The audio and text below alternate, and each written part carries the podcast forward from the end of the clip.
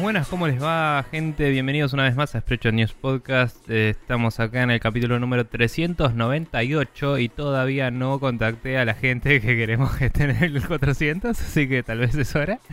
Em, así que nada, eso. Eh, mi nombre es Nicolás Viegas Palermo, estamos acá con el señor Maximiliano Carrión del otro lado de la internet desde nuestras respectivas casas. ¿Cómo estás, Maxi? Bien, eh, después de haber este, solucionado la emergencia informática que surgió la semana pasada, eh, más tranquilo por ese lado.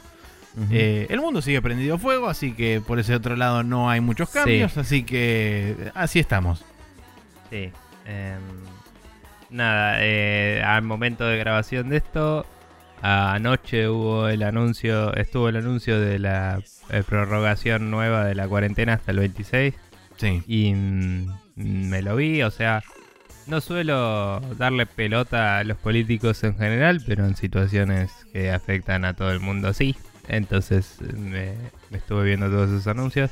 Es como que cada vez que se anuncia algo así o alguna modificación del decreto, lo que sea, por un lado me alivia saber que son pasos que me parecen sensatos y, y prudentes y, y útiles, digamos. Y por otro lado, eh, me, eh, me- por- muy, muy para adentro es como que se van prendiendo nuevas chispitas de ansiedad. Así, tipo, que, que- que es como, sí, la vuelta a la normalidad cuando, ¿eh? No, no, como diciendo quiero volver a la normalidad, sino cómo carajo va a ser eso. O sea, va a ser Claro, cualquier sí.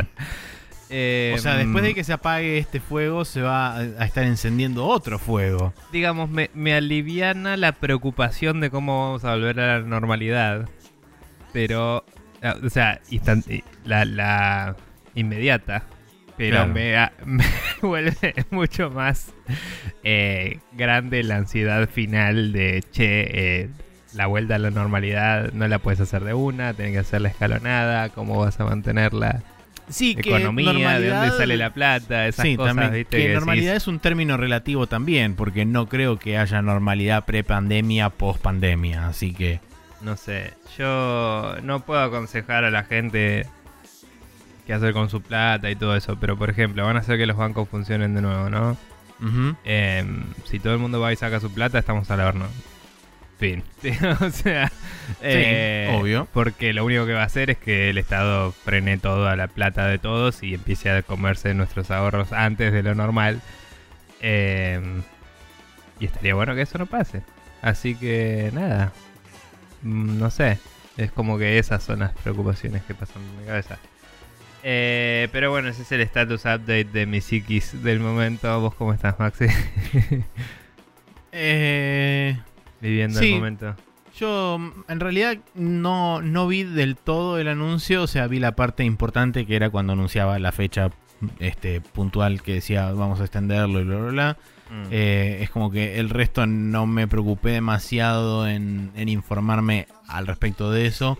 Porque digamos que la información vital, entre comillas, es Sí. que se extiende dos semanas más. Punto. Es que en Y- realidad lo único que dijeron es, es- son las mismas condiciones que hasta ahora.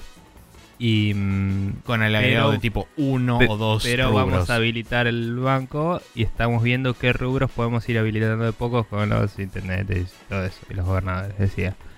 Em, y mencionó la posibilidad de permitir que la gente salga a hacer ejercicio y eso bajo ciertas condiciones. Eh, y tiro un ejemplo medio que dijo, se me ocurre ahora en el momento que tal vez así, como dentro de las cinco cuadras de tu casa, bla, bla, bla. Pero fue muy arbitrario y no está escrito en ningún lado, es algo que está como discutiendo. Sí, en contemplación, tal cual. Y mm, no, no sé, no, no, no quiero eh, ponerme a hablar de política y cosas tampoco, pero digo, me pareció una mala idea mencionar algo al pasar y con amigos en el medio de un anuncio eh, nacional, ¿no? Porque Sí. es como, nadie le hizo preguntas sobre eso específico, pero si alguien escucha esa parte es como, eh, pero puedo salir a... O sea, por ahí sale la gente pensando que puede cuando no está reglamentado. Fin. Tipo. Sí. Pero bueno, nada. Eh, lo importante es que todavía tengo café. Lo más importante es que tengo poco café. Así que voy a tener que salir a comprar. Porque el otro día fui a comprar y me olvidé de comprar. Y sin café no a ningún lado. Así que eso. Em, Es un punto válido.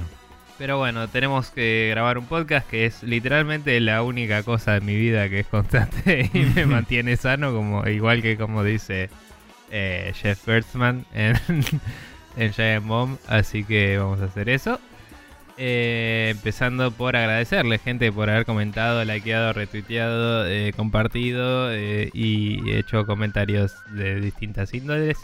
Eh, tenemos un comentario de Gastón Pérez acá, tenemos eh, algunos de Isard DS en Twitter, de Jorge Peiret también, eh, Lucas Saurión, que eh, eh, nos pasó... él nos pasó el video este. Sí, a través Sí. en Twitter nos mandó un, un link a un video del. Half-Life Alyx y de cómo maneja los distintos tipos de, de de desplazamiento y de motricidad dentro del juego. Sí, no lo, eh, me olvidé de verlo, honestamente. No, lo no tengo, recordaba. lo ten- tengo abierto el tab, no vi el video, pero tengo abierto el tab. Sí, yo lo tenía abierto y pensé que había sido el algoritmo de YouTube y fue como, eh, no sé cuánto me interesa y no lo vi. Eh, pero si me hubiera acordado que me lo pasó un oyente, lo hubiera visto solo para discutirlo porque eran 10 minutos. O sea, no, no es de mala onda, es de que tenía mil tabs y dije, che, para esto es cualquiera. Y empecé a cerrar tabs porque era cualquier cosa. Así Sí. que lo voy a ver y tal vez la próxima podemos hablar al respecto. Em, Sí, yo lo abrí con el objetivo de verlo. Después este, los días se Mm. fusionaron en una gran masa gris y nunca supe. Sí, sí, sí. Yo abro 70 tabs y al día, tipo, termino teniendo una o dos menos de los que tenía al principio del día, con suerte. pero al otro día tengo más. No sé, medio cualca. Em, después Dan Poffer eh, me escribió por em, me escribió por Instagram personalmente a mí. Eh, Y me el, dijo, el- el ex Rockstar, Eh, según Café Fandango.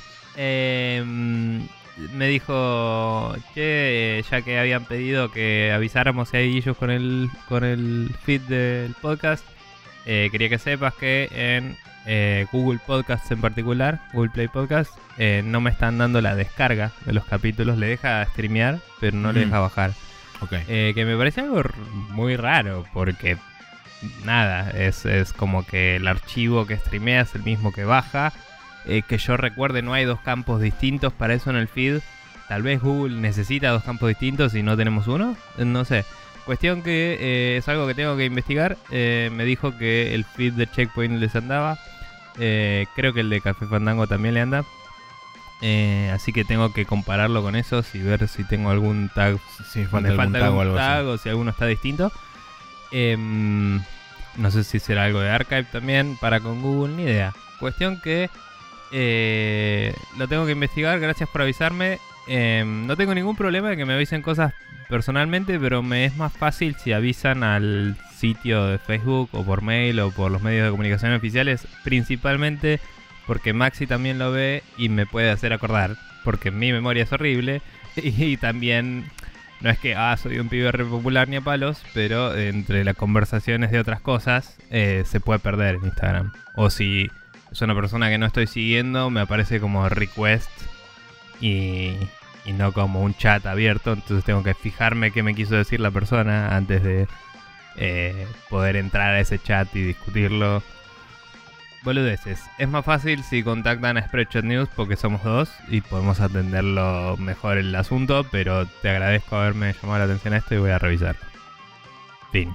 Eh, así que gracias Dan Poffer. Y bueno, de todos ellos tenemos un par de comentarios para destacar. Maxi, tenés uno de Gastón acá. Sí, eh, Gastón nos dejó un mensaje en Facebook que dice, ahora que el estado del dólar, entre comillas, ya no importa, Mm. eh, podemos reemplazar la sección con un consejo eh, pandémico semanal. Yo, por ejemplo, aproveché de empezar algún RPG largo de esos que pateas por mucho tiempo por el compromiso de empezar un juego nuevo. Eh. También creo que sería un buen momento para instalar algún juego celular de esos con vidas por tiempo y daily tasks que eh, te ayudan a armar nuevos bloques en la rutina. Espero que sigan relativamente bien. Muchas gracias por el programa. Saludos. Sí, eh, mi idea era eh, eventualmente durante este tiempo incierto arrancar algo así como súper largo. Igual no tengo problema yo de arrancar RPGs de cientos de horas porque lo hago constantemente, así que es como que no me cambia demasiado, pero Sí. eh, sí estoy en, un- en ese medio como estado de decir necesito jugar algo nuevo y quiero algo que tampoco sea demasiado largo porque así también puedo como iterar sobre diferentes cosas más rápido. No sé, es medio extraño el estado A mí me pasa. eh, ok, hablemos un poco sobre el backlog y todo eso. Dale. A mí me pasa que eh, a veces quiero limpiar el backlog, entonces quiero jugar muchos juegos. Y, y para eso tengo que jugar juegos cortos para poder ir sacándolos, ¿no? Sí. Eh, entonces, en general tengo muchas cosas en mente. Es tipo, ¿cuánto está ocupando mi disco rígido? Porque no es que esté al borde, pero a veces, a veces me bajé dos o tres juegos bastante nuevos y esos pesan 50, 100 gigas cada uno. Y digo, bueno, para estos nuevos los tengo que ganar porque son una guasada. Em, o, eh, si no, como decía, eh, la cantidad de horas de juego es indicación. O también si es un juego que por ahí ya gané y estoy en el endgame o en el aftergame o lo que sea, es un momento de sincerarse de lo voy a seguir o lo borro a la mierda. Eh, Mm. cosas por el estilo, ¿no? Entonces, por ejemplo, todavía no lo hice, pero un buen juego que podría seguir jugando súper mecánicamente mientras escucho podcast es el eh, Dragon Quest eh, 11, que lo tengo ahí, sigue en el, en el aftergame. Y estuve escuchando podcast como siempre, un montón. De hecho, estoy limpiando mi backlog de podcast más que de juegos. Y digo, es un re buen juego para jugar mientras escuchas podcast y vas a grindear un rato, básicamente. Em, Claro. Entonces, esa es una buena. Eh, si no, también eh, algo que estoy revisando es en How Long to Beat, un sitio bastante útil para este Mm. tipo de consultas. Me estoy fijando cuánto duran algunos juegos que tengo ganas de jugar hace rato. Eh, el año pasado eh, yo quería jugar algunos RPGs clásicos. Em, eh, y no digo clásicos viejos, sino de, el género CRPG eh, Western RPG, ¿no? Eh, entonces estaba entre, bueno, juego el Pilar, juego este, juego aquel, y dije, bueno, listo, Disco Elysium es el que me quedé con más ganas de jugar después de todo lo que se habló de, en los juegos del año de Giant Bomb y en todos lados todo el mundo le dio mil flores, así que lo tengo ahí para empezar en estos días, digamos. Pero está bueno porque consultás en How Long to Beat y ves ese juego te toma, creo que, ponele que 30 horas. Em, creo que era por ahí. Pero si lo querés comparar con el Pilar, si eso, esos son un poco más largos. Entonces es como si querés saber cuál es el que puedes encarar a nivel tiempos.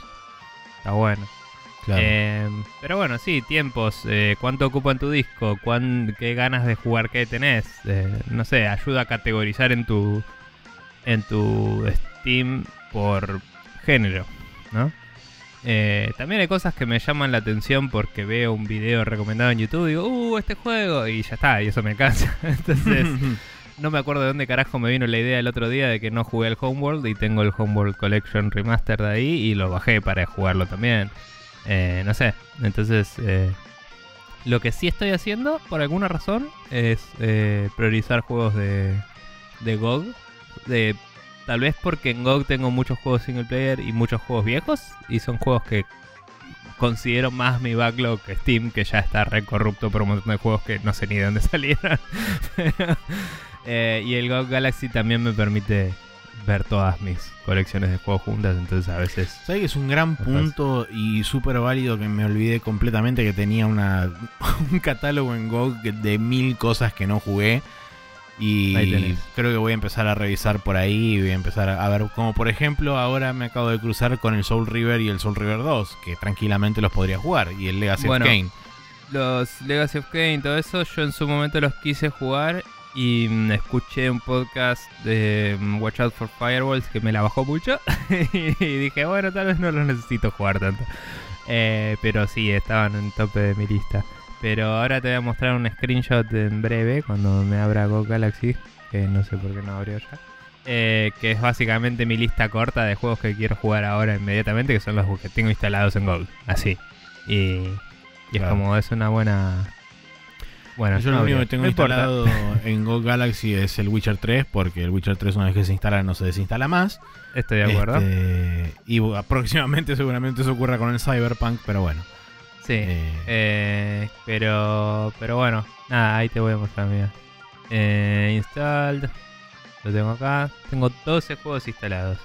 Para la gente que nos escucha, que no va a ver mi pantalla en este momento, está el Legend of Grimrock, que es un RPG Dungeon dungeon crawler. crawler primera persona, que eh, le tenía, o sea, lo, lo empecé en su momento cuando salió y me gustó mucho y ahora estaba como con ganas de pensar en hacer un juego de ese estilo. Siempre estoy con ganas de hacer un juego, no, no se confíen en que lo vaya a hacer, pero es como el, el tipo de juego que más me interesa investigar ahora.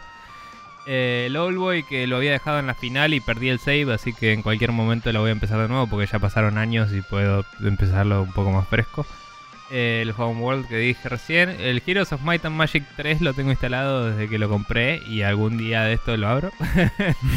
Eh, el Green Fandango Remaster que lo colgué. El Full Throttle Remaster que lo paso en dos horas y media, así que un día de estos lo voy a streamear me parece y lo voy a jugar entero porque me encanta. Eh, el Flashback que nunca lo probé en mi vida. El Exapunks que se ve muy interesante. Eh, el Brigador que es un juego de acción de mechas. El Bloodstain que no lo borré porque se supone que en septiembre sale el DLC de, de mm, Sangetsu. Sangetsu. Y, y nada, de, de acá a septiembre lo puedo dejar instalado. El Blade Runner, que es un juego que nunca jugué en mi vida y me lo recomendó mucho nuestro amigo Mati. eh, y se ve muy copado. Y me bajé el Baldur's Gate 1, que es como hasta ahí llegué. y, y después en Steam tengo el disco de edición porque estaba más barato en su momento y bueno, me hubiera gustado comprarlo en GOG. Pero esa es mi lista corta, son todos juegos que normalmente dejo atrás no porque no me interesen, sino porque estoy más con juegos más modernos, o juegos en la Switch, o juegos que me llamaron más la atención últimamente. Pero estos son juegos que me debo y creo que hay que encarar el backlog eh, hasta cierto punto honestamente, ¿no? Eh, uno puede ir tachando la lista, pero quizás lo que hay que hacer es decir, che, quiero jugar este juego y jugarlo con ganas y disfrutarlo, me parece. Sí, seguro. Pero bueno. Eh, y adaptarse al tipo de vida que tiene cada uno. Porque a veces querés jugar algo que puedas jugar de fondo mientras escuchas podcast. eh, que de hecho, en los juegos que vamos a hablar hoy, tengo uno que estoy jugando así. Em, un par.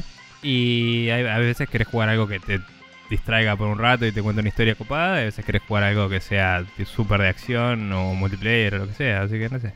Em, pero bueno, algo más. Me fui a la mierda con todo esto. No, Em, yo, yo personalmente no. Bien. Y después, bueno, consejos fuera de jueguitos y eso. eh, hagan ejercicio, no salgan de su casa. eh, y traten de no comprar cosas más de una vez por semana si van a salir a comprar. eh, y no sé, esos son los consejos para la pandemia de la semana, como uno pidió de, de hacer Gastón. Si tienen alguno ustedes o nos quieren contar cómo están encarando su backlog o qué están jugando, etcétera, háganlo, como hizo él. Eh, es. Después pasamos los medios de contacto. Por otro lado tenemos eh, mensajes de Israel DS en Twitter, cuyo nickname ahora es Missile, con un signo de admiración, que es el perrito del Ghost Trick. Por eso tiene un perrito en la, en la- en el avatar, por si no lo sabías. Ok. Em, pero bueno, es un personaje muy simpático en ese juego. Em, dice, hermoso el programa. Me indigné demasiado cuando con- eh, contaron que el Doomguy hablaba, así que terminé el, dos- el Doom 2016 y no tocaré el Eternal, dice, así de una. Un millón de gracias por tomarse su tiempo en responderme sobre el Elite Dangerous. Parece que la cuarentena tiene el poder de dilatar el tiempo, dice. Porque en cuatro días jugué 54 horas. Así que nada, Voy a tomarme una pausa larga y al volver comentaré si tienen razón y es rara la experiencia de reaclimatarse, dice. Em, estoy relativamente de acuerdo en eso de la dilatación de tiempo porque en 4 o 5 días me vi 6 temporadas de una serie de, de- de Community. Me vi todas las temporadas. Eh, las últimas dos son más cortas, vale destacar, pero eh, nada. Em, y sí, el. eh, no sé si el que el Doom Guy hable alcanza para no jugar ese juego. Yo diría que te fijes en todo lo demás malo que dije que tiene, Tiene, el juego y sí. te si eso te molesta. Tiene otros problemas Eh, además de eso. Sí. Pero bueno, a em, cada uno le pega diferente, di- distintas cosas. Sí, de una. A ver, eh, a veces me ponía a pensarlo y, y decía, hay otras cosas que son re poco características del Doom en el gameplay también. Eh, pero bueno, eh, no importa. Cuestión que eh, te recomiendo que veas videos más que nada. si querés sacarte la duda si te interesa o no. Si ya decidiste que no, listo, jugá otra cosa, cagate de risa. Eh, pero, pero, eh, nada, personalmente recomiendo porque aguante Giant Bomb. Eh, lo mismo que vio Maxi, que Maxi lo vio y dijo no me interesa, que es eh, Brad Shoemaker jugando eh, en el Quick Look de Doom Eternal en Giant Bomb. Sí, es bastante largo, es más o menos una hora y media de, de Y bueno, juego. pero es una puede dar- mu- muy buena muestra de lo que es el juego. Porque Sí, por yo eso. lo vi, me preocupé y ya lo tenía el juego, creo, comprado. O lo compré igual porque soy un idiota, una de dos. Y, y, nada, eso. Eh, igual lo disfruté hasta cierto punto, como dije, pero nada, podría haberme ahorrado esa plata. Em, bien, y una boludez más que no lo mencionamos, no, no, no lo comenté recién cuando leíamos lo de Gastón, pero habló de instalarse algún juego de celular con vidas por tiempo y bla bla bla para armar la rutina. Eh, Puede ser que a alguna gente le sirva. Yo le doy cada vez menos pelota a mi celular estando adentro de mi casa, porque estoy en... O sea, todos los sistemas de chat que tengo en el celular los uso en la compu también, entonces no miro mi celular más que para darle play a los podcasts. No sé vos. Eh, yo, de Eh. hecho, lo único, para lo único que agarro el celular es para ver los podcasts que se actualizaron y, a- y abrir las páginas web correspondientes y escucharlo desde, desde la PC. Claro.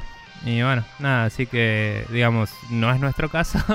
eh, pero pero tengo un par de juegos ahí que había bajado durante mi viaje que, que había mencionado. Tengo el Ghost Trick para volverlo a jugar. eh, que estando acá también tengo la DS, podría jugarlo ahí. Eh, y tengo eh, los Phoenix Wright y algunos más. Pero nada, es como que no tengo ninguna razón para la cual jugar en el celular. Eh, entiendo igual la necesidad de una rutina, me parece que es valiosa. Y mm, debo decir que sigo vistiéndome todos los días, pero ya me resigné a usar un jogging y hacer cualquiera. Antes me vestía de persona. Y, y es como que sí, nos vamos degenerando y volviendo amebas de a poco. Así que eh, nada, traten de encontrar su forma de encararlo. Si no es juegos de celulares, los comprendo, porque no sería la nuestra. Pero bueno, eso. Bien, eh, esa fue toda la intro. Eh, se alargó un poco, perdón. Y vamos a pasar a hablar de los juegos que estuvimos jugando esta semana.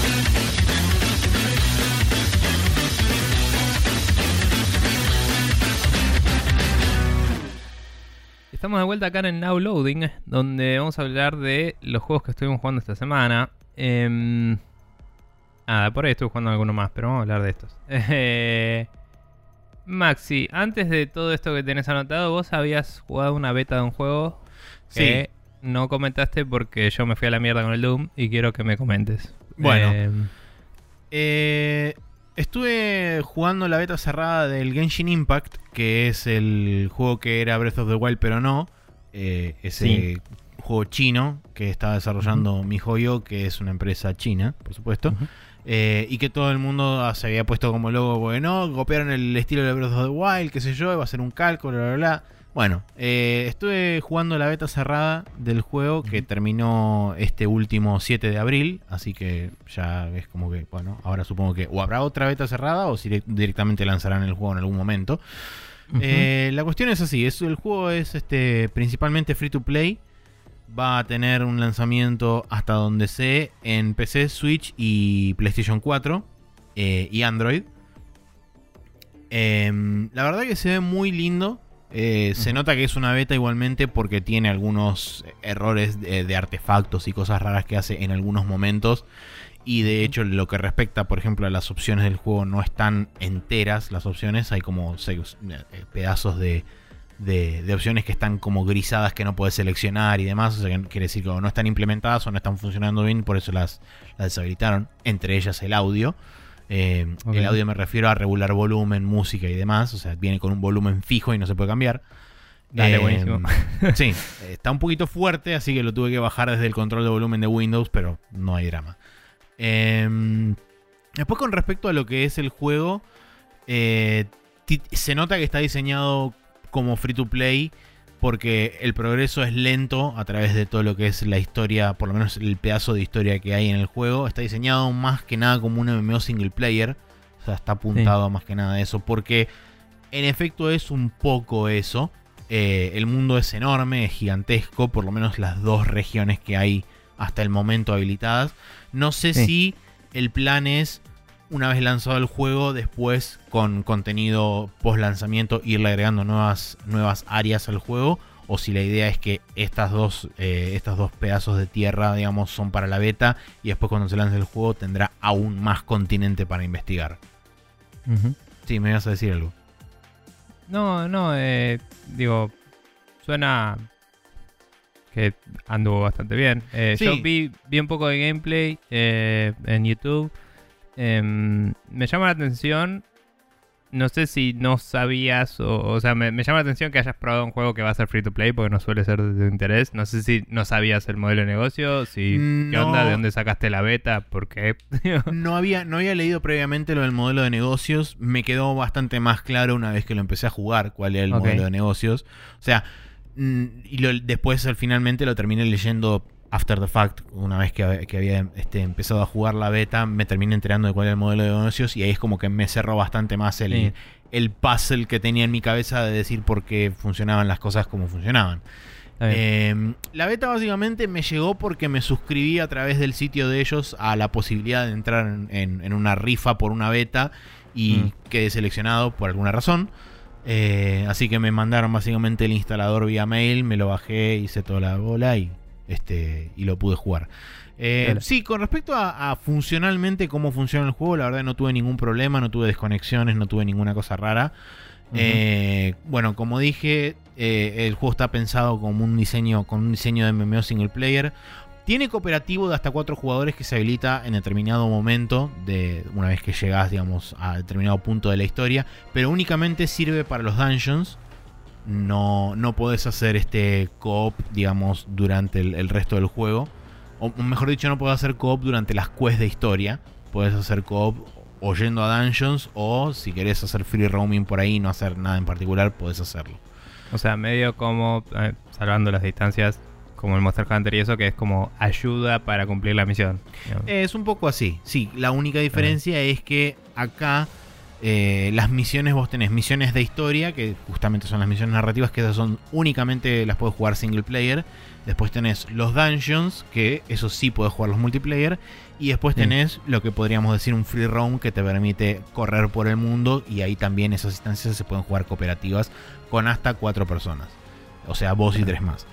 Eh, como dije, tenés dungeons y tenés un overworld. Esta es básicamente la, la, la división más básica que tiene el juego. Tenés campo abierto y después tenés determinados lugares en particular que sirven como, como dungeons o como arenas tipo challenges, donde cada 24 horas se resetean esos challenges y podés obtener diferentes rewards.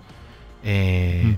Principalmente no sirve farmear en el juego, o sea, no sirve ir y matar un montón de bichos, porque la experiencia que te dan realmente es mínima. El- de donde sale el grueso de experiencia es de unos ítems que son básicamente ítems que te dan ya sea de, de recompensa por terminar quest, de recompensa por terminar dungeons o de recompensa por terminar estos challenge rooms o estas arenas de combate que te dan. Y Sí. hay, digamos, tres tipos de ítems que dependiendo de su, entre comillas, rareza, te dan, ya sea, no sé, por decir un número, 100 XP, 1000 XP o 10.000 XP. O sea, se van incrementando y por supuesto, dependiendo de la rareza, es este, qué, tan, qué, tanta, qué tanta XP te dan el- al momento de, de vos consumirlo. Sí. Eh, y también esos, esos ítems de experiencia rara vez salen de distintos cofres que hay repartidos por el mundo. En ese sentido, tiene como paralelismos con, con el Breath of the Wild, por ejemplo, en eh, campamentos de enemigos, muy similar a cómo funcionan en Breath of the Wild con los Bokoblins. Eh, cofres desperdigados por el mundo, muy similar a cómo funcionan en Breath of the Wild, que pueden estar escondidos este, detrás de piedras o pueden estar dentro de las casas de los bokoblins y demás. Em, o pueden estar ocultos a través de diferentes tipos de puzzles bastante simples, que son, por ejemplo, tenés un cofre que está rodeado como una especie de sello mágico al que no puedes acceder, pero está sobre una plataforma y tiene como. En, en, en, uno en caso en particular tenía una antorcha al lado y si prendí la antorcha se prendió un pedazo de ese, de ese glifo en el que estaba apoyado. Entonces dije, ok, bueno, tengo que buscar antorchas, prenderla a fuego y se desactivan. Em, los Resurrections items que vos podés consumir para, para revivir personajes que van cayendo en batalla. Vos tenés la. Eh, digamos, en pantalla siempre tenés un único personaje, pero los podés ir swapeando eh, con los diferentes... Una party de tres. Una party de tres tenía. Cuatro. Creo. Cuatro, ok.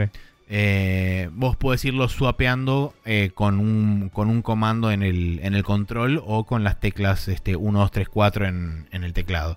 Y si jugás multiplayer, perdón, ¿te toma alguno de esos personajes? O sea, ¿tenés menos personajes porque tenés a alguien ayudándote? Exactamente, por ejemplo, si entra un segundo personaje, o sea, si vos son, son dos personas en la party, cada uno controla a dos personajes. Si entra un tercero. Como el train, digamos. Exactamente. Si entra mm. un tercero, te queda un solo personaje libre que lo controla el host. Y si entra un cuarto, cada uno usa un personaje. Ah, pero eh, directamente le asigna, o sea, cada uno. Sí, elige. Y, no es, no es que le asigna un personaje de tu party, sino que se mete con su personaje. Que puede, o sea, uno tiene sus personajes en orden de preferencia y se. Exactamente. Ok, nada, debe tener un algoritmo medio loco eso, pero bueno. Ah, eh, sí. Y bueno, la, idea es que cuando vos seleccionás a cada uno de estos personajes, mm. eh, podés ir atacando y qué sé yo, y te permite, digamos, el sistema está armado para que idealmente vos hagas combos elementales, porque cada personaje tiene como un elemento asignado, eh, ya sea fuego, aire, tierra, agua y hielo. alguno de esos cinco elementos tiene asignado, y electricidad. Este, Eso iba a decir, ¿dónde está la sí, este, Muy poco ah, asiático de su parte. Sí, este, tiene, tiene asignado alguno de esos seis elementos. Y la idea es que vos haciendo distintos combos elementales podés lograr este, una gran cantidad de daño en muy poco tiempo. Mm. Eh, ahí es, digamos, donde por ahí empieza a perderse la similaridad con Breath of the Wild, porque en, en, determinadas cosas es bastante similar. Por ejemplo, vos le podés disparar con fuego al pasto, y no es que empiece una reacción en cadena infinita, sino que se va quemando un sector, un, par de parches de pasto y después se apaga. Pero ese pasto puede prender fuego a enemigos, puede, por ejemplo, un enemigo congelado le puede causar este, el, estado melt que hace que reciba un, daño extra. Eh, o puede causarle, eh, ¿cómo se llama esto? Eh, overcharge a un enemigo que está electrocutado. Cuando se le prende fuego genera como una explosión. y eso le hace más daño también. O sea, están interesantes los daños, las combinaciones que se pueden hacer. Eh, son relativamente limitadas porque siempre dependen de dos elementos. No puedes combinar múltiples elementos para generar estados eh, alterados, vamos a decirle. Eh, no existen. no existe. Ah, una cosa con, con, respecto al combate que a mí me pareció que, tiene que tienen que ajustarlo un poco más. Que es el hecho de que vos tenés un mini cooldown a la hora de a la hora de cambiar entre personaje y personaje. Es mínimo, es menos de un segundo, pero es lo suficiente como para en algunos casos donde necesitas swapear rápido entre personajes, no puedas hacerlo porque te diga que el cooldown está en progreso. Eh, y eso me parece que le juega en contra al dinamismo que le quieren imprimir al combate, sobre todo en algunos momentos donde vos estás rodeado de 6, 7 enemigos y necesitas sí o sí suapear rápido entre personajes varias veces y como el cooldown es global entre todos los personajes, no es por personaje independientemente, ahí es donde te jode. Claro. Sí, no, no, es muy feliz eso. Sí. Em, nada, igual, eh, digamos, para...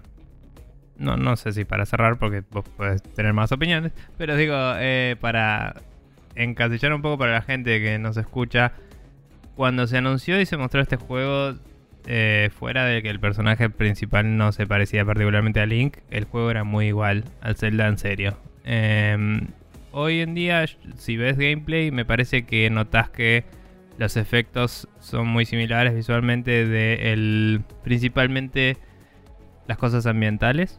Sí. O sea, el pasto tiene un diseño muy similar, es el cel shading es parecido, claro, pero ni siquiera es ni siquiera diría que es verdad del todo eso, diría que eh, el motor gráfico eh, fue tuneado para parecerse a la, al ambiente del Zelda. Pero si ves los personajes tienen su propio estilo visual, eh, que tienen su propio diseño, muy interesante, por cierto. O sea, cada personaje es muy distinto del anterior y cada uno tiene sus movimientos y animaciones súper bien hechas. Sí. Se ve bastante zarpado el nivel de producción que tiene. Lo que sí quizás eh, alude al, al Zelda eh, no tan sutilmente son esos guardianes de piedra que hay. Eso que no son ni a palos parecidos físicamente, pero es como que se mueven y se, y se, se ambientan en el escenario de forma similar. Como que son así como guardianes eh, venidos Sí. a menos que se levantan y te pelean y son una pelea larga. Eh, y tenés que ir como una batalla de atrición sacándole la vida de a poquito. Eh, entonces es como que hay algunas cosas que de golpe se, se sienten un poco como, ah, te copiaste un poco mucho, pero en general el juego se ve bastante propio, diría, eh, Sí. hoy, hoy en día.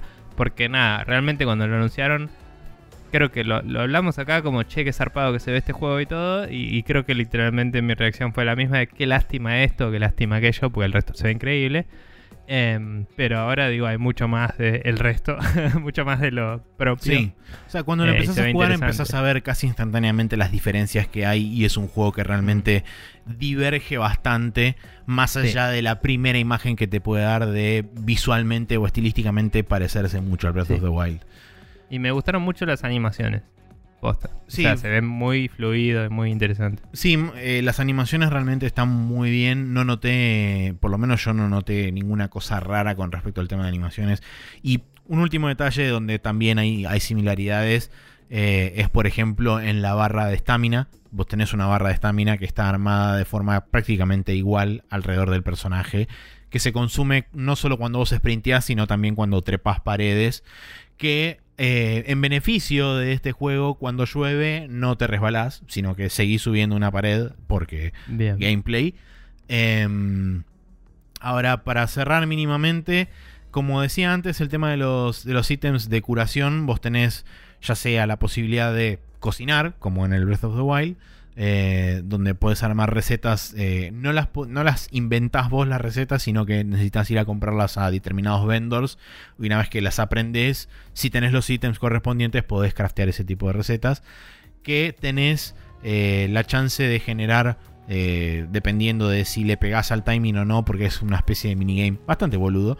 Eh, Mm. Si le pegás, digamos, al momento de cocinado óptimo, tenés chance, o una chance más alta de que se genere un ítem especial, de, ya sea de curación o de lo que sea, o de buff, eh, que da o más buff o lo da durante más tiempo. Alguna de esas dos opciones. Eh, lo mismo pasa Mm. con, el, con la curación de HP. O te da más HP o te, lo, o te da regeneración por más tiempo.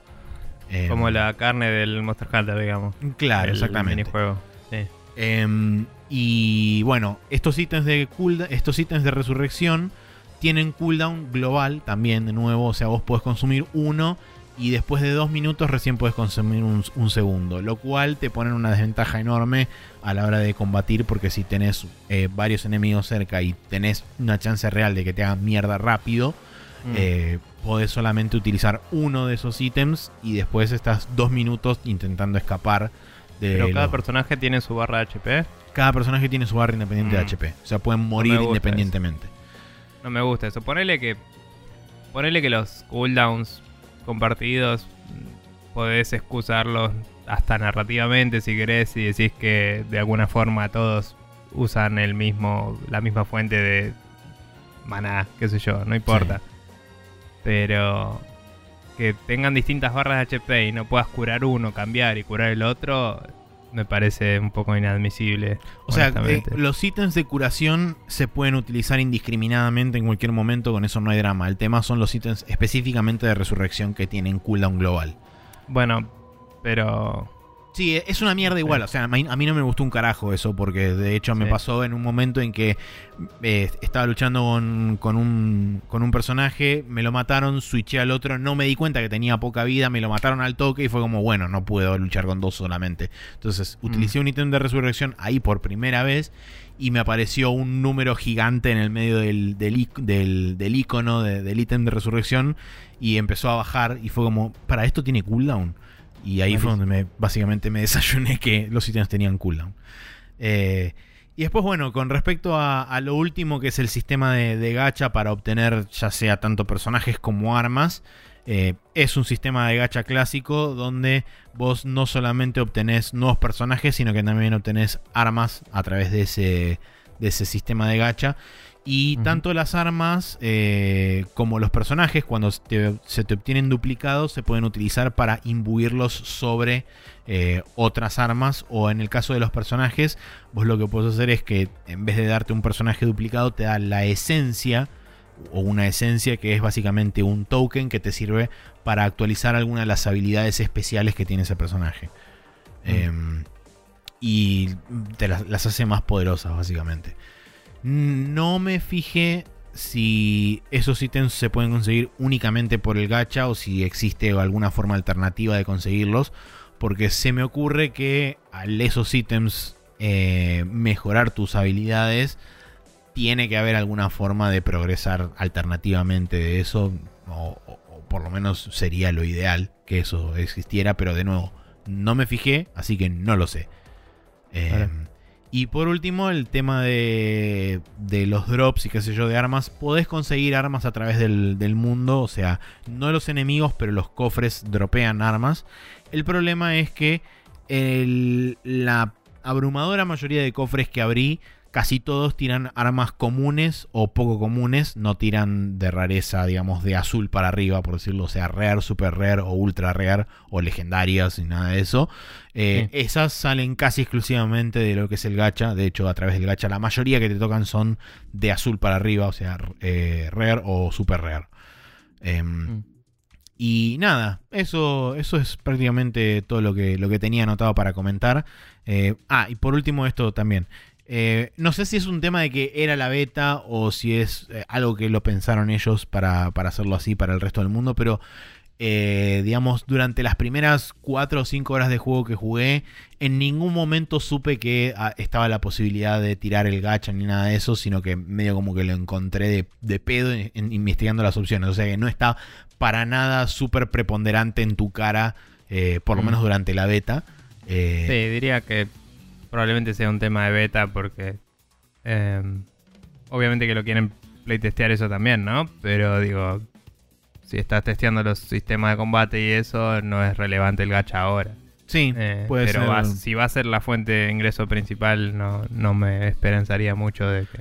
No, asumo que no, No por eso también este, lo tomo con relativas pinzas, porque no me parece que haya sido un, una forma, un approach muy inteligente de parte de ellos de dejarme jugar, no sé, 4 o 5 horas de juego este, antes de que yo encontrara por mis propios medios el, el gacha sin presentártelo de alguna forma oficial Mm. dentro del juego. Después, de hecho, despu- poco después de yo haberlo encontrado, sí te muestran el sistema. eh, Mm. Así que me parece que está un poco pensado por ahí para incluirte un poco del, del Bueno, del también es. Es posible que el juego quiera que te super enganches antes de decir, Es ah, posible bueno, ahora dame plata. Tipo, Tal, tal cual, tal cual. Y a la hora 8 te deja cambiar de volumen. Eh, pero Pero- bueno, nada, eso, eso fue, digamos, la, la beta cerrada de- del Genshin Impact. La verdad que me sorprendí porque lo estuve jugando considerablemente más de lo que originalmente creí que lo iba a jugar. Mm. Eh, originalmente dije, bueno, seguramente lo pruebo un rato, veo qué onda, qué sé yo, pero genuinamente me enganchó, por lo menos principalmente lo que es lo- lo- la poca historia que te cuentan. Que eso también me pareció muy, muy copado como hacen la selección de personajes. Vos tenés eh, la opción de elegir un personaje masculino o uno femenino. El juego, una vez que arranca, te muestra una cinemática donde hay dos personajes, un chabón y una flaca, luchando contra una entidad medio así como súper este, diósica de algún estilo. Eh, y en un momento es como que cruzan espadas los tres, tipo está el, el bicho en el medio y viene la minita de la izquierda y el chabón de la derecha y te dice select your character, entonces vos tenés que ir para la izquierda o para la derecha y te selecciona el chabón o la minita. y Mm. en base a lo que selecciones, después el otro es como que lo capturan y qué sé yo, y a partir de ahí arranca la historia del otro personaje. Qué loco. Eh, y última pregunta, ¿los personajes que tenés en tu party em, son los mismos para todos? ¿O son Sí. personajes que creás? No, no, no. lo- el, personaje. El personaje principal, entre comillas, es este. ¿Es uno de esos dos? es por defecto uno de esos dos.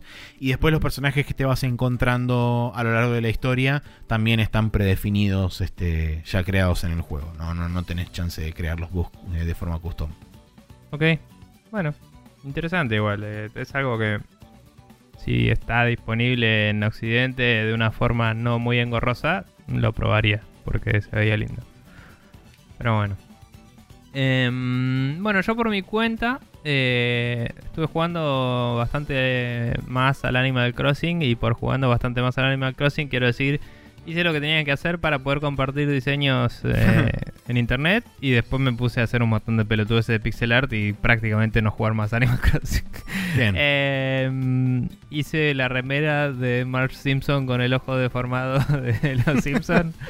Eh, hice, ya había hecho antes, creo que no lo mencioné acá, pero había hecho remeritas y boludeces de Spreadshot News. me había hecho una gorrita del Monkey Bot. Em, hice los hice cuatro cuadros con las caras de todos los, los integrantes de Queen para armar la tapa de Queen 2. eh, que la- lo puse en la pared de mi casa. Eh, y hice una remera del Doom Guy. eh, hice una remera de un Beholder de Dungeons and Dragons. Y nada, estoy, estoy jugando a hacer pixel art en, en, Está muy bien. en ese juego para compartirlo con mis amigos. Porque nada, son boludeces que me gusta hacer. Eh, igual nada, mientras tanto estoy haciendo digamos lo mínimo indispensable, capaz que un poquito más para, para avanzar con la isla. Eso ¿Qué quiere decir? Quiere decir que todos los días vos cuando empezás el juego hay un anuncio que te dice vino tal chabón a vivir, si hiciste todo lo necesario para que venga alguien a vivir, o te dice pasó tal cosa o lo que sea, y te dice si querés eh, desarrollar esto, habla con tal chabón, ¿no? Que suele ser. Tom Nook o eh, Isabel, que es la, la otra personaje que una vez que agrandás el Town Hall y todo eso está. Em, y bueno, entonces vas y hablas con uno de ellos y desarrollas el siguiente paso en la evolución de la isla, que suele Claro. ser, por ejemplo, el último que hice fue, haces un, un campsite, que es como un lugar donde una vez al día puede venir un... eh, puede venir una Un persona, personaje. un personaje, eh, y acampar ahí. Eh, no sé cuáles son las chances de que spawnee uno, que lo determina, ¿no? Pero sí, aparece un personaje acampando ahí, puedes hablarle e invitarlo a vivir a tu isla. Eh, entonces, con eso, eh, cuando lo invitas a vivir, si te, o sea, automáticamente te dice que sí, y lo que significa es que la próxima vez que pongas una zona como acá puede ir una casa, inmediatamente se va a ver ocupada. O sea, el otro día lo vas a tener al chabón. Y Claro. tener más gente hace que tengas más posibilidades de descubrir nuevas recetas para craftear cosas, eh, nuevas actividades y, y Sí, cosas por el básicamente estilo. la progresión está atada a eso. Eh, sí, y también eh, hay algunos objetivos, digamos, no sé si de endgame o finales, no sé cómo definir un endgame de este juego, pero Hmm. digamos que hay un máximo de, de mm, villagers Sí. y de habitantes eh, al cual puedes llegar, creo que son 10. Eh, entonces, si llegas a tener todos, probablemente se habiliten algunas de las últimas partes eh, que puedes llegar a hacer. Tengo entendido que hacia el final, cuando ya tenés todo, te permiten directamente terraformar la isla y puedes customizarla del todo, del todo, digamos. Porque hoy en día me veo limitado por la geografía de la isla para ver si dónde pongo cada cosa. Puedo talar todos los árboles, sacar toda la mierda, pero sigue estando el río donde está, la montaña donde está, y es como que a algunos lugares yo puedo llegar porque tengo las herramientas para llegar, pero los villagers no podrían porque no hay una rampa o un puente o lo que sea. Ajá. Entonces, si quiero construir una casa, tiene que estar en un lugar que esté comunicado por un puente con la parte donde empecé, por ejemplo. Eh, y los puentes y eso son caros de construir porque grindear. Eh, Entonces, nada. Por ejemplo, hice un. se- O sea, el primer puente te, te dejan craftearlo y ya está, y lo haces y listo. El segundo puente no te dejan craftearlo porque Nintendo y tienes Sí. que pagar mucha plata para hacerlo del juego, ¿no? Eh, y ya lo tengo casi listo. Me falta ponerle que un cuarto de la plata, que es una cantidad conseguible, moviéndome un poco por eh, mapas y recolectando cosas. Y eso venía haciéndolo con un ritmo bastante acelerado y cuando empecé a pelotudear con el pixel art como que bajó mucho y es como bueno, ayer solo le puse completamente. 10.000 monedas, ponele, cuando venía poniéndole de a 40.000 todos los días.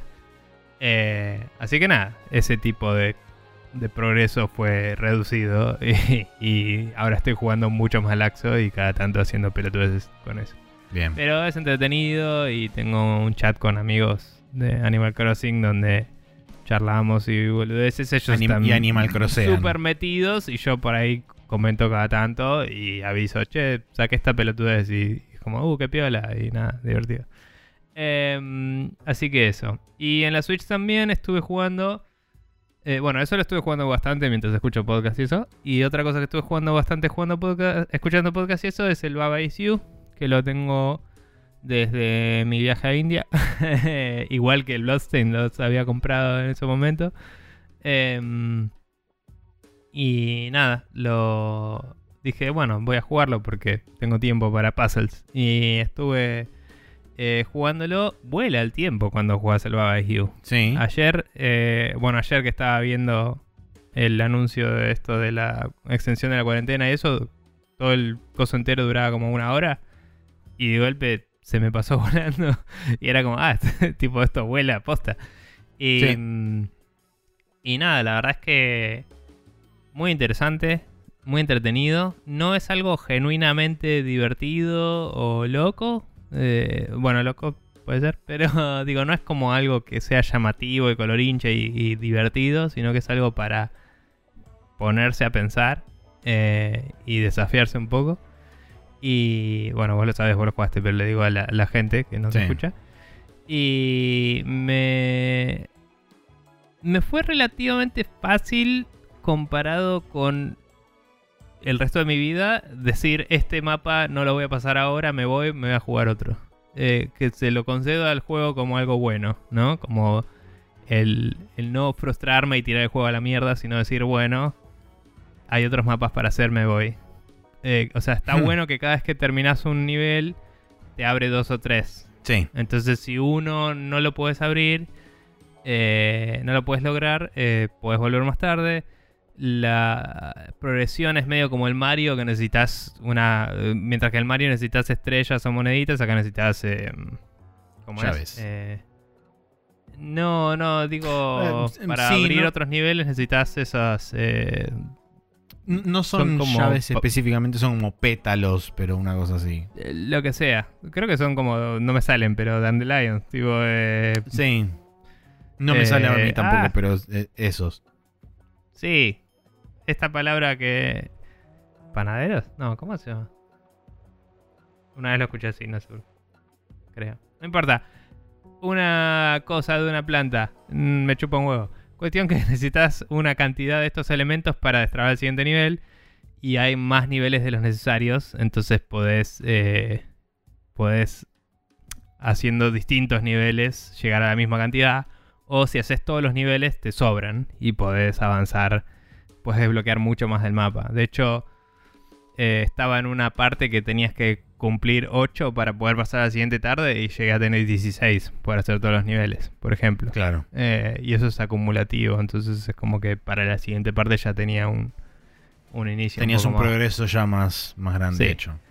Así que nada, y se, cuando y es como a veces descubrís una nueva estrategia que puedes volver para atrás y hacerla en ese mapa que no te salía y y lo lográs. eh, se vuelve bastante mindfucky cuando tenés que empezar a eh, no lo describí el juego porque es difícil de describir. Pero básicamente tenés un set de reglas que están escritas adentro del juego y podés modificar esas reglas eh, moviendo bloquecitos en el mapa, ¿no? Eh, está visto desde arriba, es medio socoban el control, vos empujás cajitas básicamente y esas cajitas pueden ser palabras que forman frases que modifican las reglas.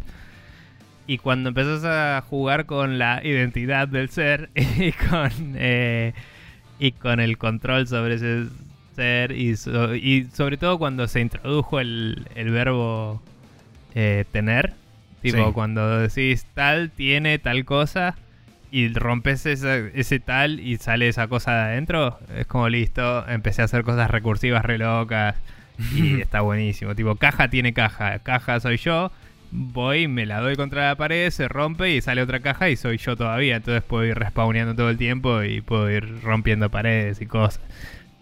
Nada, me encanta. Em, y se vuelve muy interesante.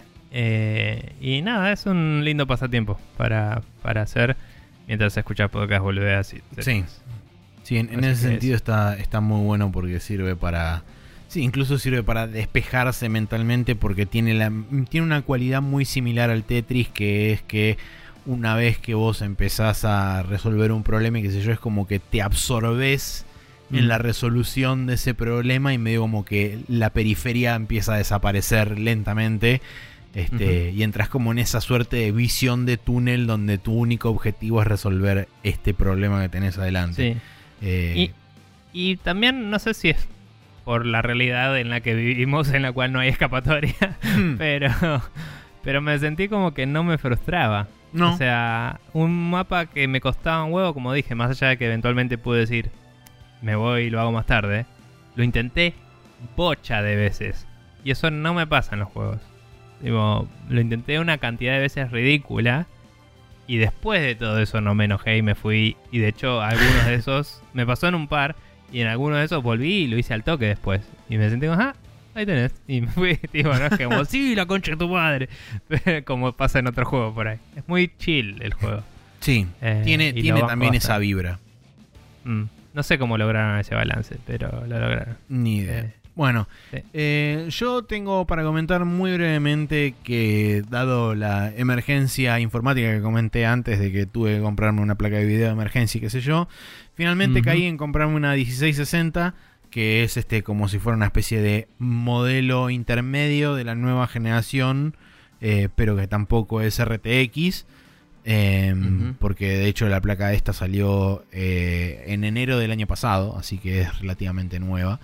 Eh, la verdad que funciona muy bien. Estuve haciendo algunas pruebas con benchmarks y demás. No benchmarks de programas de benchmark, sino benchmark con juegos. Eh, probé principalmente, más allá de que lo sigo jugando con relativa asiduidad, estuve probando el Monster Hunter World que lo pude poner casi todo al mango y corre perfecto a 60 clavados sin ningún problema. Así que en ese sentido, yay. Y además también estuve probando el Hitman 2, que era un juego que lo estaba pudiendo correr con la 970, lo podía correr al mínimo todo, porque si no empezaba a tironear bastante fulero. Y ahora la verdad que lo puedo tener en medium high, en bastantes cosas. No puedo tener nada en ultra todavía, pero digamos como que este... Eh, medium high y alguna una sola cosa en particular la puedo poner en ultra y ahí anda es como que bueno ok este es, esta es la meseta de, óptimo eh, y la verdad que también corre muy bien como le decía Nico antes de empezar a grabar puse la lo que es la tiene como un medidor de simulación donde vos le podés poner este, desde mínimo hasta best donde best por supuesto es lo mejor eh, pero yo lo puse como en una especie de intermedio. O sea, eh, tiene creo que 5 niveles en total de, subdivisión. Yo lo puse en el del medio. Y noté un cambio considerable en la cantidad de, entes que hay navegando a través de los escenarios. O sea que me parece que debe ser como el manejador de qué cantidad de, NPCs hay dando vueltas por la simulación y demás. Em, sí, y también me pasó que al modificar eso cuando reiniciaba la... porque probé varias veces París, eh, porque quería ver qué, hacía el tema de la simulación. Y de, las cuatro o cinco veces que reinicié la misión, mm, fueron... tuve tres paths diferentes de los objetivos. O sea, los objetivos hacían como tres caminos diferentes. Eh, mm. A partir de cierto punto. O sea, es como que al principio lo hacían siempre todo igual. Es como que está bastante scripteado hasta ese punto pero después de ahí es como que tenían varias opciones y se bifurcaron en tres caminos o en tres versiones diferentes de su recorrido eh, mm. después de determinado punto. Así que, que, cambiaban también los objetivos o inteligencia según esos settings. Así que este sí, eh, cambiaron. o sea, por supuesto, el, el, digamos, el, el- el overall del recorrido era el mismo. No es que hacían algo Mm. diametralmente opuesto, pero digamos, No, pero el orden por por ahí... era lo que cambiaba. Sí.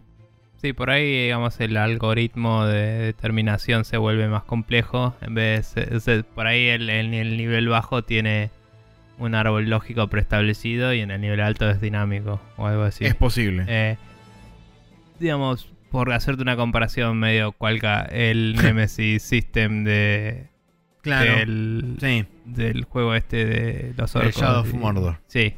Eh, que cuando salió en la Play 3 no lo pusieron y en la Play 4 sí.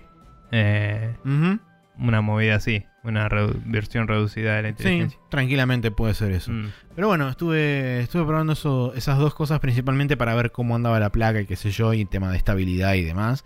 Eh, y estoy ¿Y jugaste o solo probaste cosas? Eh, jugué un rato, pero principalmente me dediqué a Mm. probar que se viera bien, que el frame rate fuera estable y todo lo demás. Este, así que, pero seguramente lo, lo voy a retomar porque es el típico caso de lo abrís un rato para boludear y de repente querés volver a Sí, jugarlo ah, todo de vuelta. juego, sí. Eh, así que igual, a mí me sigue sorprendiendo.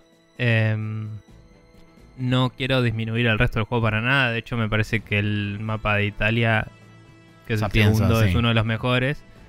Pero París es el mejor mapa, chabón. Es increíble. Sí, No lo, o sea, no puede ser eh, que el proof of concept sea el mejor.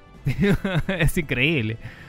Para mí Eh, tiene, que, tiene mucho que ver con lo que, con lo que hablan en el documental de NoClip. Sí. de cómo está diseñado, de cómo pensaron el diseño específicamente del, Sí. del escenario de París, que básicamente es una ratonera.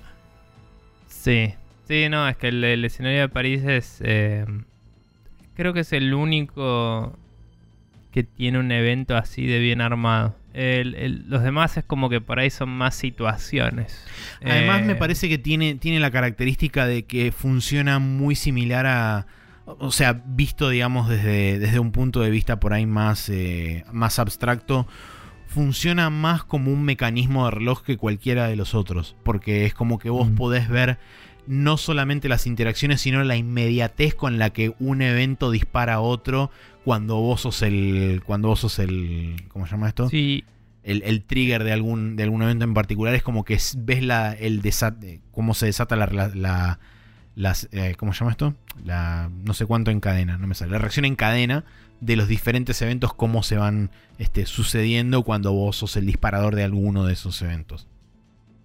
eh, sí, y también es como que tiene muchos overlooks, tipo lugares Sí. donde puedes ver todo lo que está ocurriendo y te sería difícil eh, salirte con la tuya si matás a los chabones desde ahí porque está lleno de testigos. Eh, Sí, mientras obvio. que otros mapas por ahí tienen más lugares privados y esos en los cuales podés acorralar y, y hacer emboscadas y eso, pero es como que tenés que estudiar más el mapa y no es tan orgánico, sino que es más...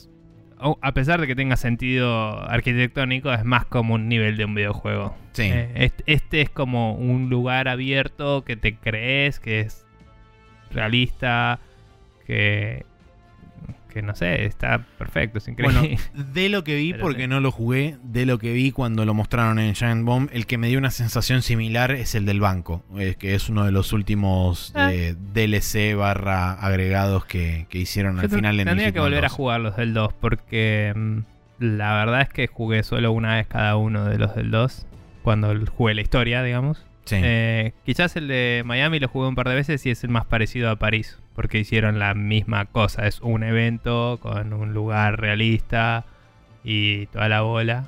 Eh, Miami está muy zarpado, pero, pero bueno. Y, y nada, solo era un comentario igual, que a pesar de todos los demás que están todos buenísimos, eh, París es un mapa increíble en ese juego. sí. Pero bueno. Em, pero bueno, nada. Y mm, yo por mi parte, la otra cosa que estuve jugando, lo estuve streameando en Twitch. eh, en mi Twitch personal, que es MonkeyBot 9K. Eh, que por cierto se veía medio choto por la compresión de video y eso de Twitch propia. Pero bueno.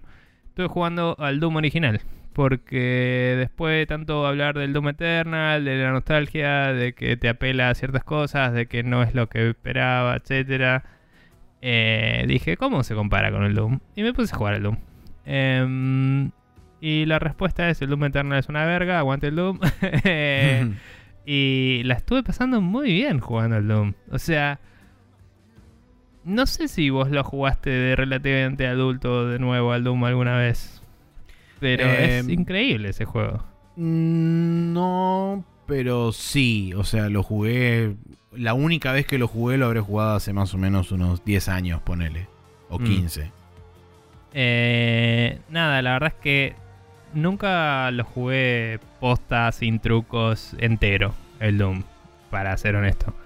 Em, cuando era chico, creo que del Doom 1 jugué la versión shareware y la mayoría de lo que jugué fue Doom 2, porque yo tenía 6 años cuando salió el 1. Em, entonces, del 1 solo me acordaba los primeros dos niveles, ponele. Eh, así que nada, me jugué el primer capítulo entero, que no me acuerdo el nombre ahora, pero me jugué ese capítulo, em, que es lo que venía en el freeware, y lo jugué en Ultra Violence, eh, con los controles originales, eh, lo cual implicó un poco de dificultad para strafear, em, pero me parece que es the way it's meant to be played, digamos, no, no por puritano, sino porque no me gusta jugar con el mouse y, y al Doom. Digo, no, no funciona así. Eh, Claro. y nada, eh, es medio en vole. No vi que se pueda cambiar los settings de los controles desde, desde el menú del juego. Pero es medio en vole strafear con. O sea, vos en los controles originales del Doom 1 tenés flechitas para moverte. Que izquierda y derecha rotan, no, no hacen strafing. Sí.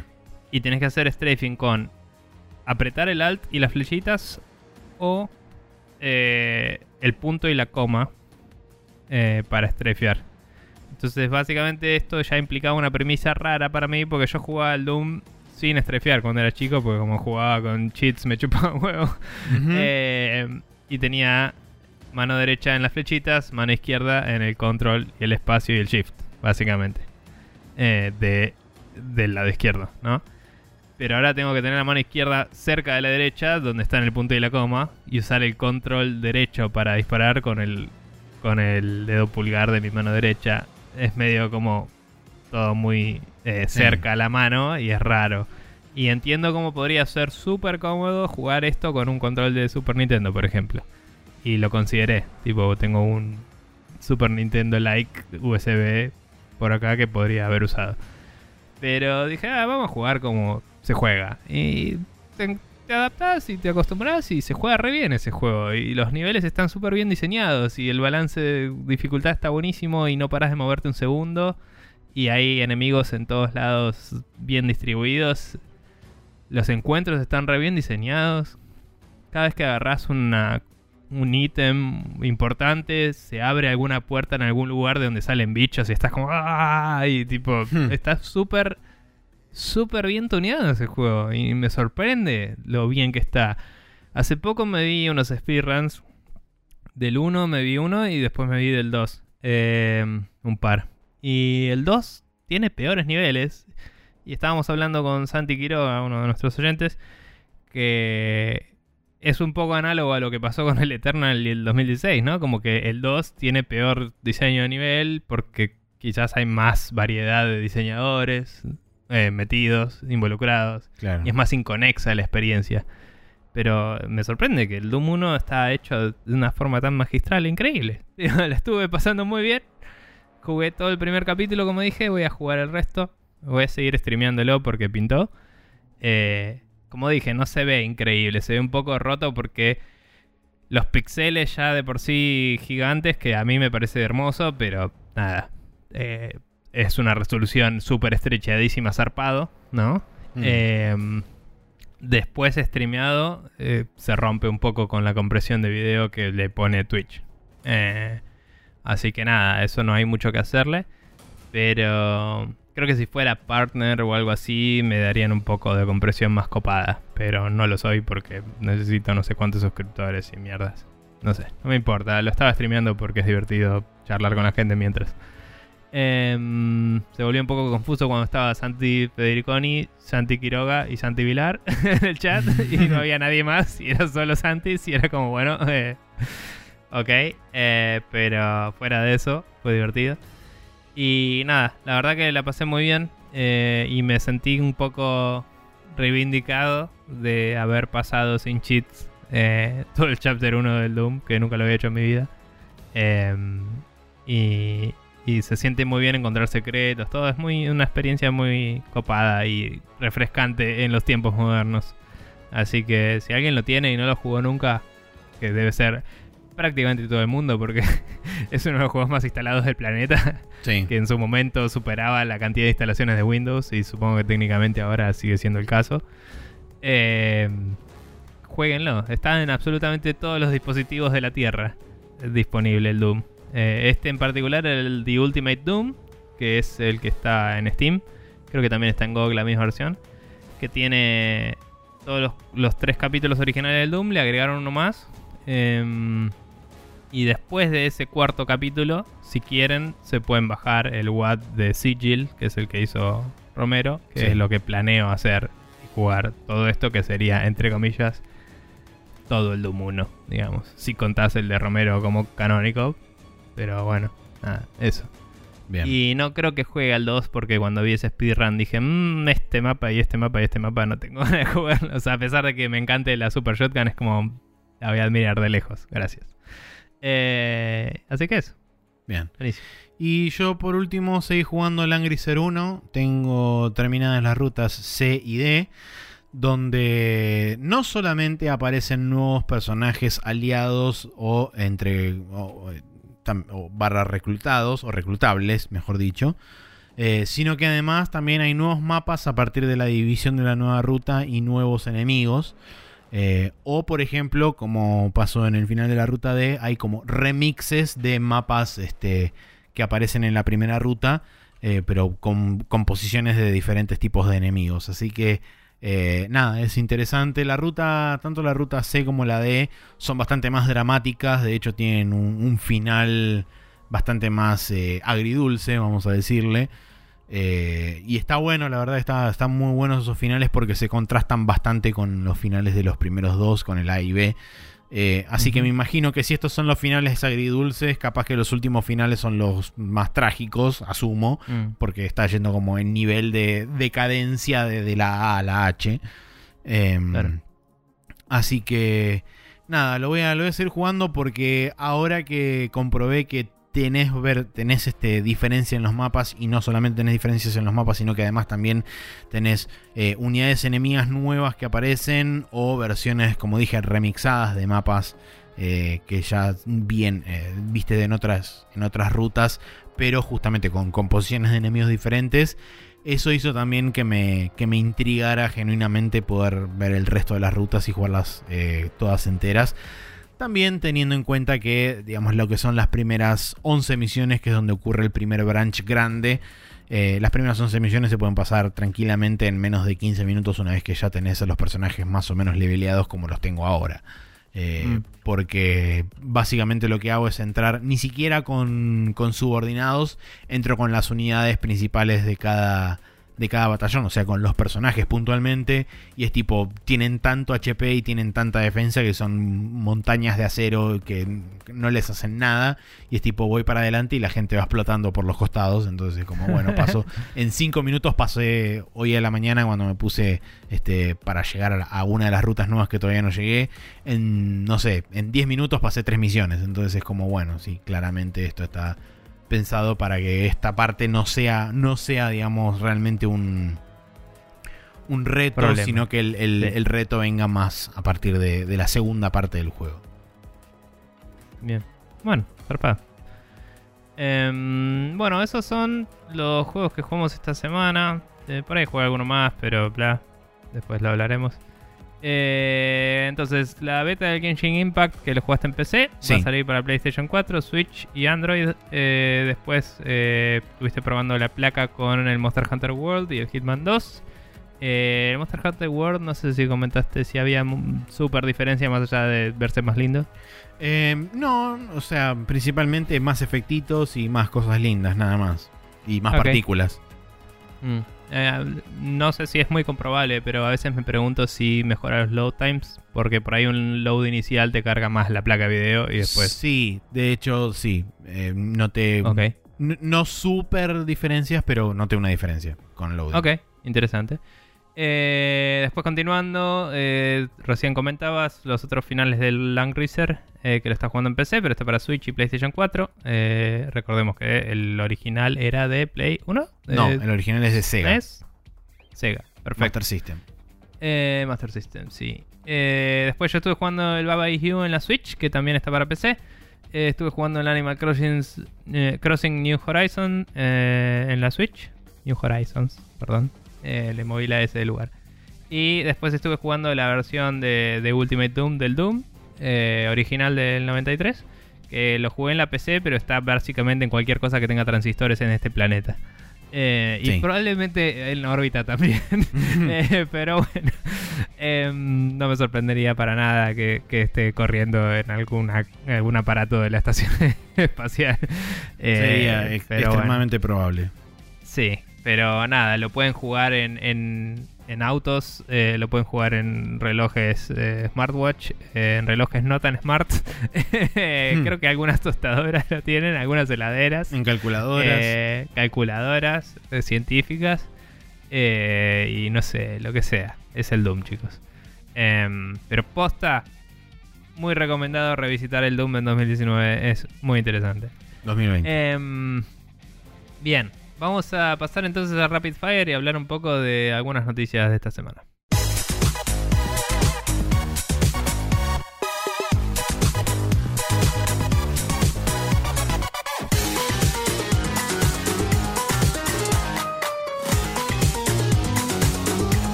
Y en esta sección que durante la cuarentena casi que podemos llamar que se canceló esta semana.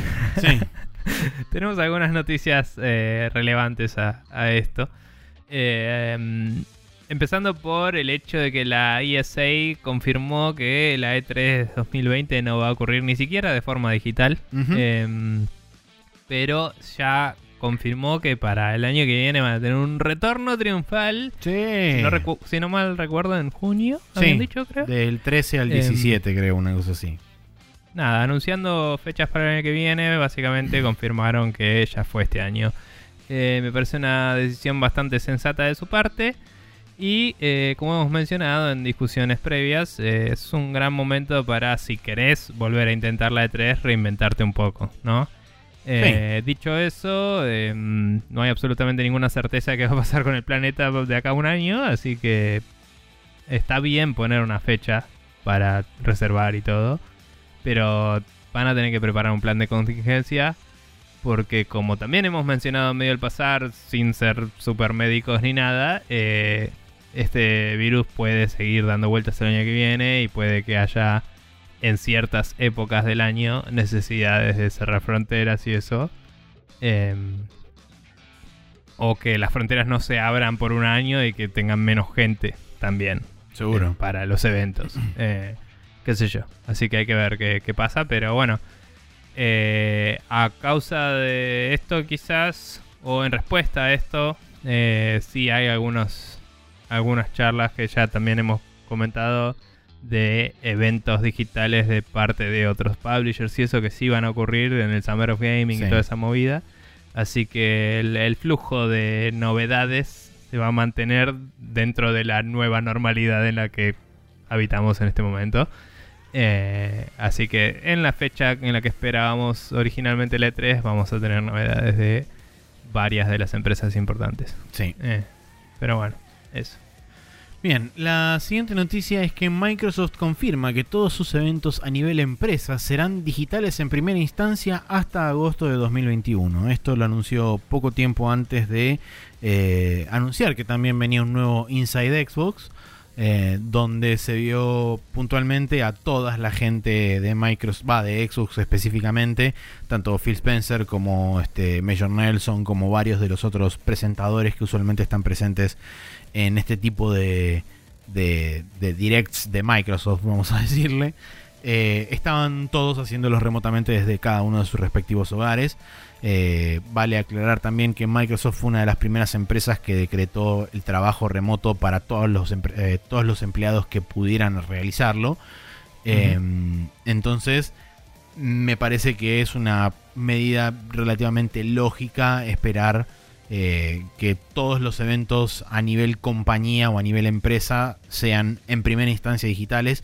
Asumo que eso lo que quiere decir es que los eventos presenciales estarán supeditados no solamente a si efectivamente se realizan o no, o si también están dadas las condiciones justamente para poder eh, realizar esos eventos y que sean seguros para los empleados de Microsoft que los van a que van a acudir a ese tipo de eventos.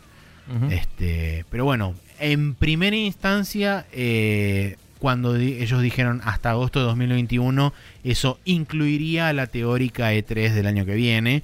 Este, y por supuesto también está incluyendo todos los, grandes game shows que hay de acá hasta el próximo agosto, que son Gamescom, Tokyo Game Show, Paris Games Week, eh, hasta inclusive me atrevería a decir los Game Awards de Mr. Doritos, eh, no sé, si se me está pasando alguno que otro más. Bueno, seguramente debe haber el Taipei Game Show, eh, que ocurre en febrero.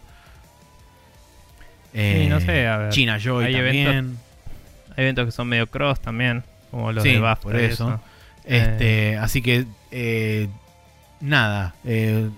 por supuesto que la circunstancia lleva a que este tipo de medidas se tenga que, tomar. Pero también me parece me parece bastante responsable de parte de ellos de dar un plazo de prácticamente un año y un par de meses porque realmente para decir no vamos a vamos a suspender nuestros nuestros eventos hasta no sé septiembre de este año y es tipo llega septiembre y es como bueno no lo vamos a extender hasta enero y después llega enero y no lo vamos a extender hasta abril. Entonces me parece que es bastante más serio de su parte y comprometido de decir ok bueno lo hacemos por un año y si eventualmente esto mm, llega a, digamos, a, y a, y a poder volver a cierto grado de normalidad, simplemente podemos rebatir esta decisión y empezar a armar de vuelta todo lo que es el cronograma de, de presencia de Microsoft a, través de los diferentes, este, diferentes escenarios del mundo y chao. Pero mm. nada. Eh, nada, y también está bueno, digamos, eh, volcarse 100% a, a lo remoto oficialmente de esta forma para decir, che, necesitamos armar, digamos, un lo que se le dice un pipeline, ¿no? Una, forma de trabajo, una línea de producción de eh, comunicaciones y de eventos eh, adaptado para esto. Mínimo hasta tal fecha, después vemos, no sé. Eh, pero digamos, es hasta cierto hasta cierto punto reconfortante y, permite que la gente que tiene que armar eventos alrededor de esto también lo tenga en cuenta.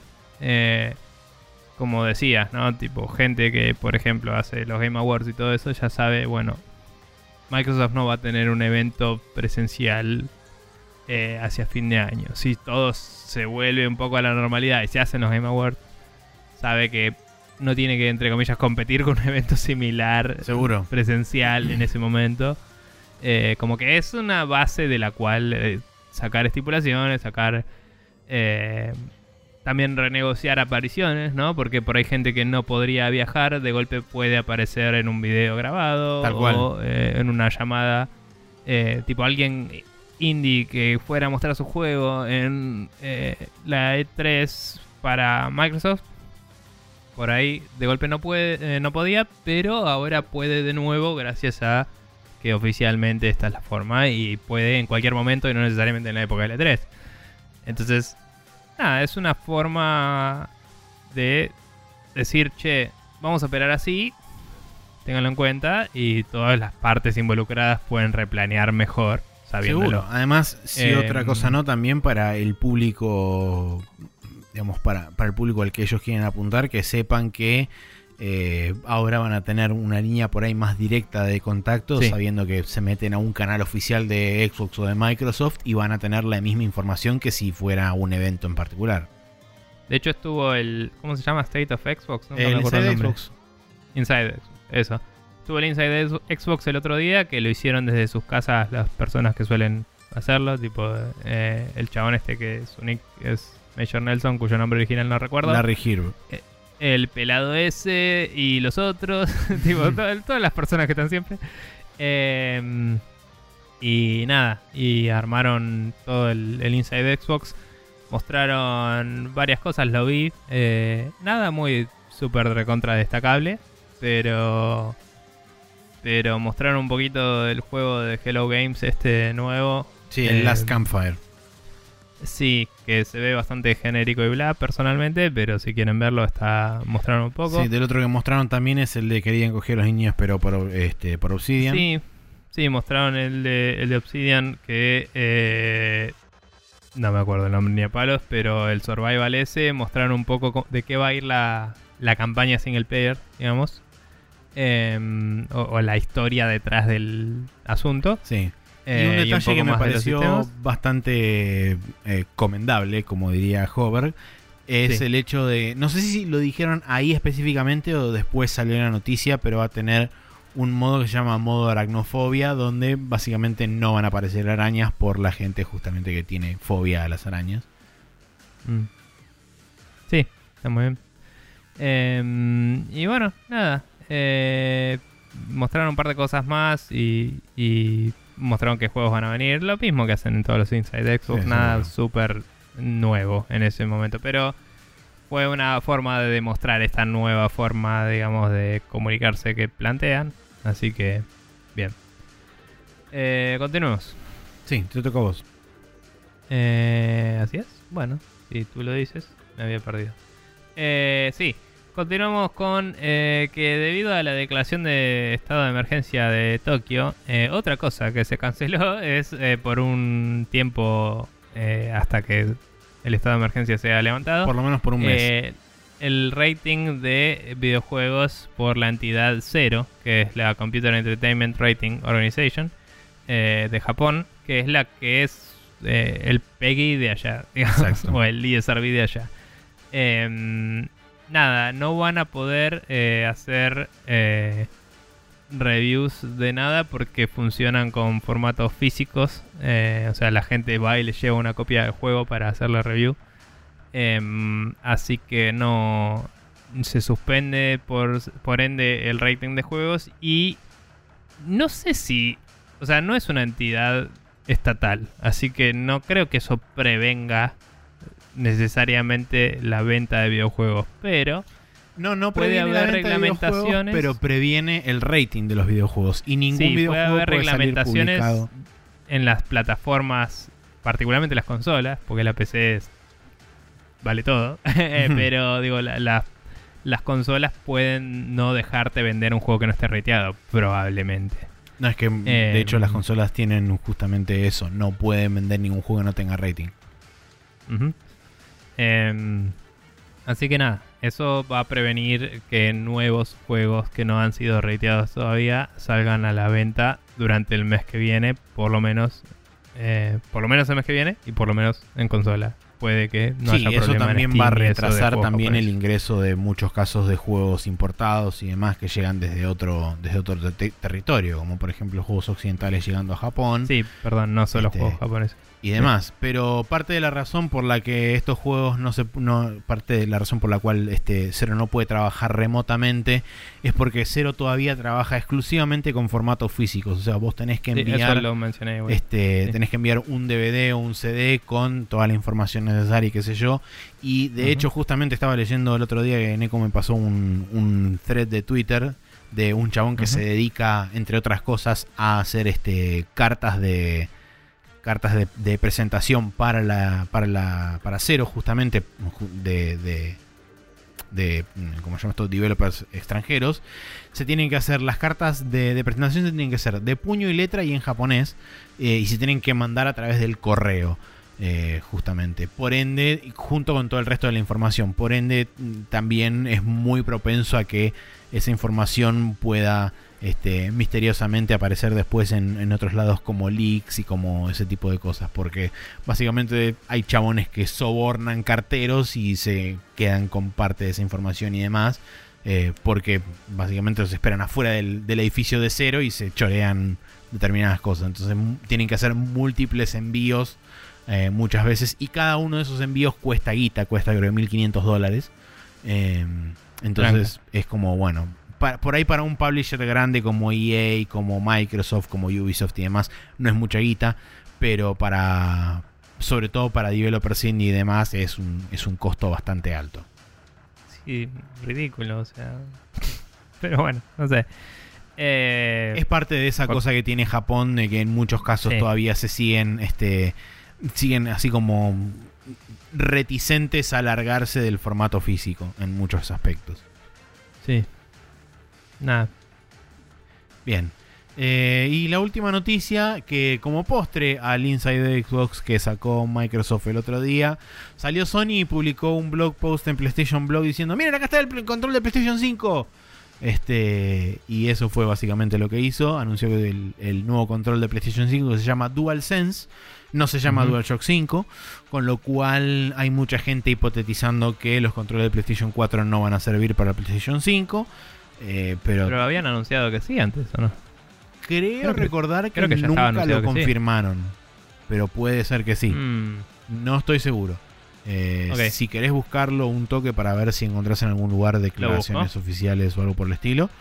Pero hasta donde creo recordar yo no lo habían confirmado de forma oficial. Pero bueno, hablando puntualmente del DualSense, eh, es, un, es un joystick nuevo diseñado entre comillas totalmente desde cero que viene con controles hápticos eh, y para poder transmitir la sensación de que este, estás jugando más inmersivamente, qué sé yo. Viene con, como habían, este, como habían relatado en la preview de Wired, viene con los gatillos este, programables que van a también generar sensaciones locas. Em, y con un diseño de, digamos, de lo que es la, cara del, joystick diferente. Eh, a lo que veníamos acostumbrados, que retiene la, pequeña luz que se veía antes, pero es una luz solamente para el jugador y no está proyectada hacia adelante en el caso del control de PlayStation 4 para que la cámara lo pueda ver. No sé de qué forma lo, contemplarán para un eventual PlayStation VR a futuro. Si es que el control simplemente va a saber en qué posición está o si de alguna otra forma lo van a hacer o si simplemente los controles DualSense no van a servir para experiencias VR y se utilizarán controles que vengan con una futura eventual evolución de PlayStation VR. Habrá que ver cómo deciden manejarlo eso ellos. Eh, Perdón, me perdí un poco buscando esto, pero vos decías que dijeron que no va a servir para traquearse o vos estás asumiendo que no, no va a estoy asumiendo que no va, no va, a poder traquearse porque no hay ningún elemento visual que muestre. Quizá lo hacen a través de otra de otra, de otra manera. Porque no tiene una luz prominente como el anterior, pero abajo del touchpad hay una luz que con una beta que hay que ver si tienen una nueva cámara suficientemente capaz de captar eso, que es más sutil. Sí, puede ser. en ciertos ángulos no sería visible, así que no sé, tendría que super haberlo playtesteado a pleno. Pero también hay. Fuera que capaz necesitas mejores condiciones lumínicas porque no tendría la luz. Hoy capaz que mejoraron mucho la detección eh, de con image recognition estándar sin usar la luz en sí. no sé pero es un buen punto, igual que a simple vista parecería que no va a ser ideal para eso. Em, y después con respecto al, diseño en sí, sí. Eh, busqué más o menos, encontré reportes más que nada, pero tengo entendido que para todos los juegos de Play 4 obviamente va a andar bien el DualShock 4. Por supuesto, sí, lógico. Y eh, sería compatible con muchos juegos en Play 5, entre comillas. Puede que alguno no soporte algunas features nuevas. Sí, seguramente los controles que hagan eh, uso de, los gatillos. La cantidad de... botones es la misma. Y mínimo para la retrocompatibilidad está soportado. Eh, es todo lo que puedo decir. Sí. No, no tengo más información. Eh, bueno, como decía, el DualSense va a también venir con un micrófono incluido que se va a poder mutear y además viene con un jack para poder enchufar este, auriculares o un headset también. Em, creo que utiliza mini USB a USB 3.0, si no estoy equivocado, o a USB-C, no sé. no, es USB-C. Ah, USB-C, ok. Em, y después lo otro que también iba a comentar. Ah, sí, eso. El diseño en general del control, después cuando vi un, un cara a cara, eh, es como que el control progresivamente fue mutando cada vez más al form factor del control de Xbox. eh, dado que, bueno, el, el principal grupo, digamos, al cual está orientado, me da la impresión, esta consola y con PlayStation 4 ya iban tirándose un poco para ese lado, es el mercado norteamericano, eh, que tiene una, una forma de mano diferente, más grande, entonces por ende el control tiene que ser un poco más grande y más redondeado. Ah, en ese Eh. sentido no entendía. Pero el tamaño, ¿dónde lo comparaste? No, no, no, lo no, pude ver comparación de tamaño y comparación de forma estaba hablando específicamente, cuando lo pusieron Ah. al lado de un control de Series X versus el Sí. DualSense.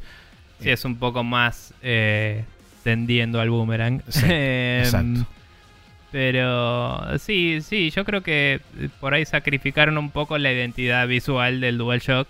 eh, que en el, está bien que en la Play 4 ya estaba un poquito modificada, ¿no? Pero es como que Todavía retenía una Este- cierta esencia.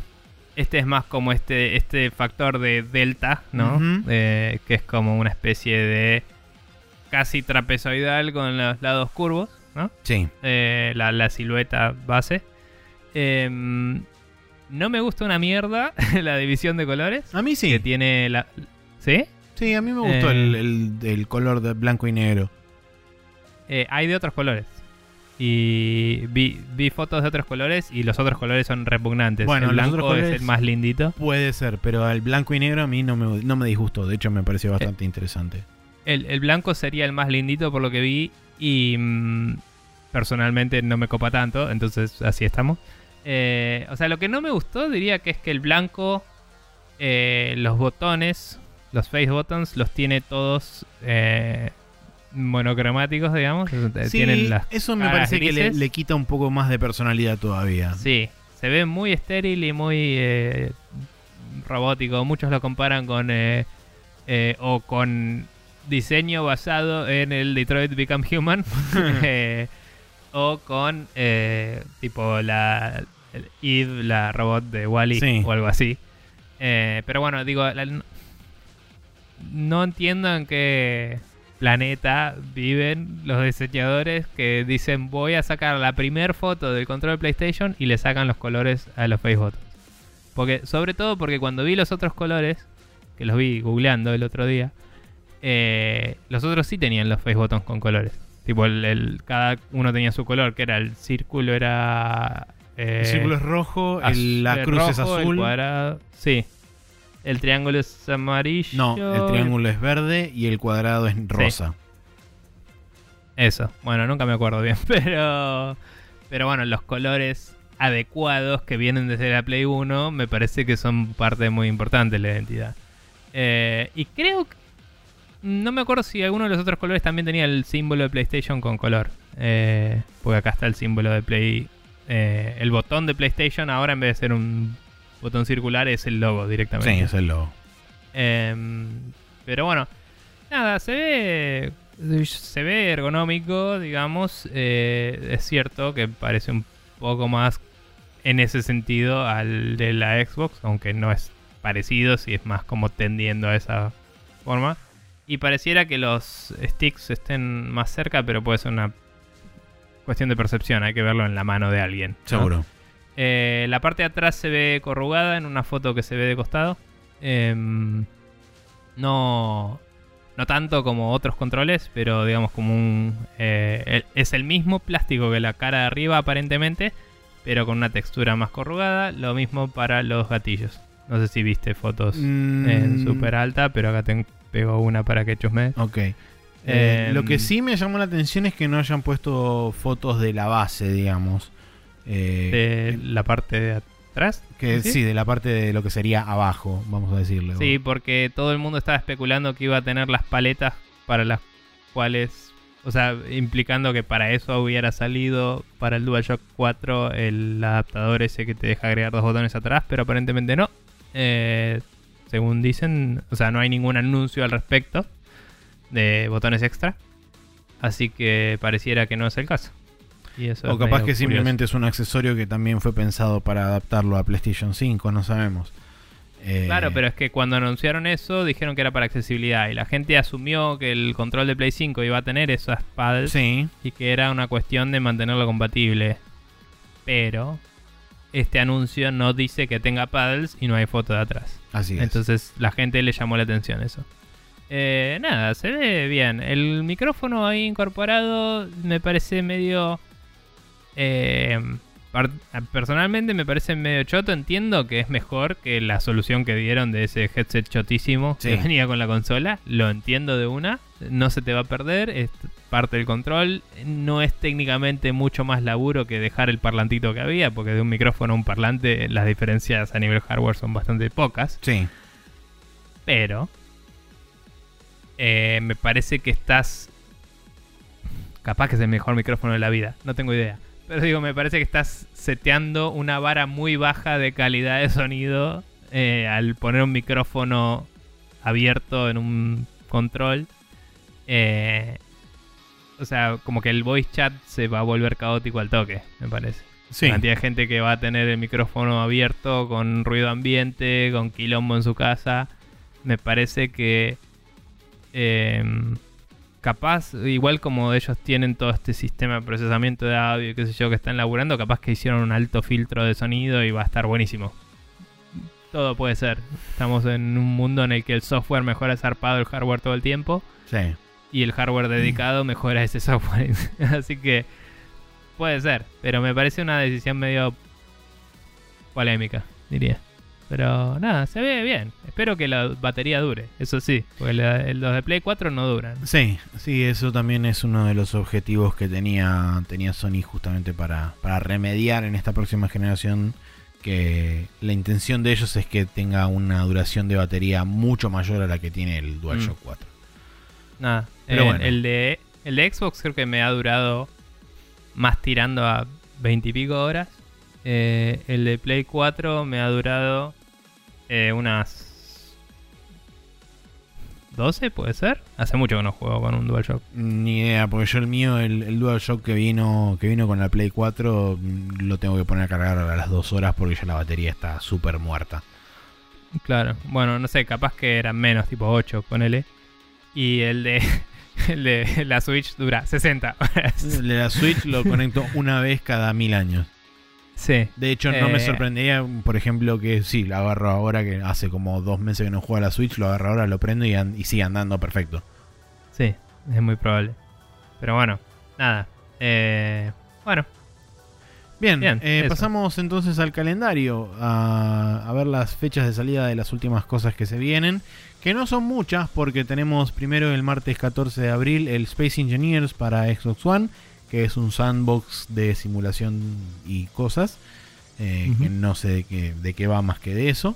Y el miércoles 15 de abril tenemos el Vampire the Masquerade Coterie of New York para Xbox One, que es el juego que ya salió para Switch y para PlayStation 4, que es un juego de aventura eh, seteado en el mundo de Vampire the Masquerade.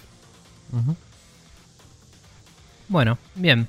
Eh, vamos a pasar entonces a la main quest, donde vamos a hablar un poco de numeritos de Steam.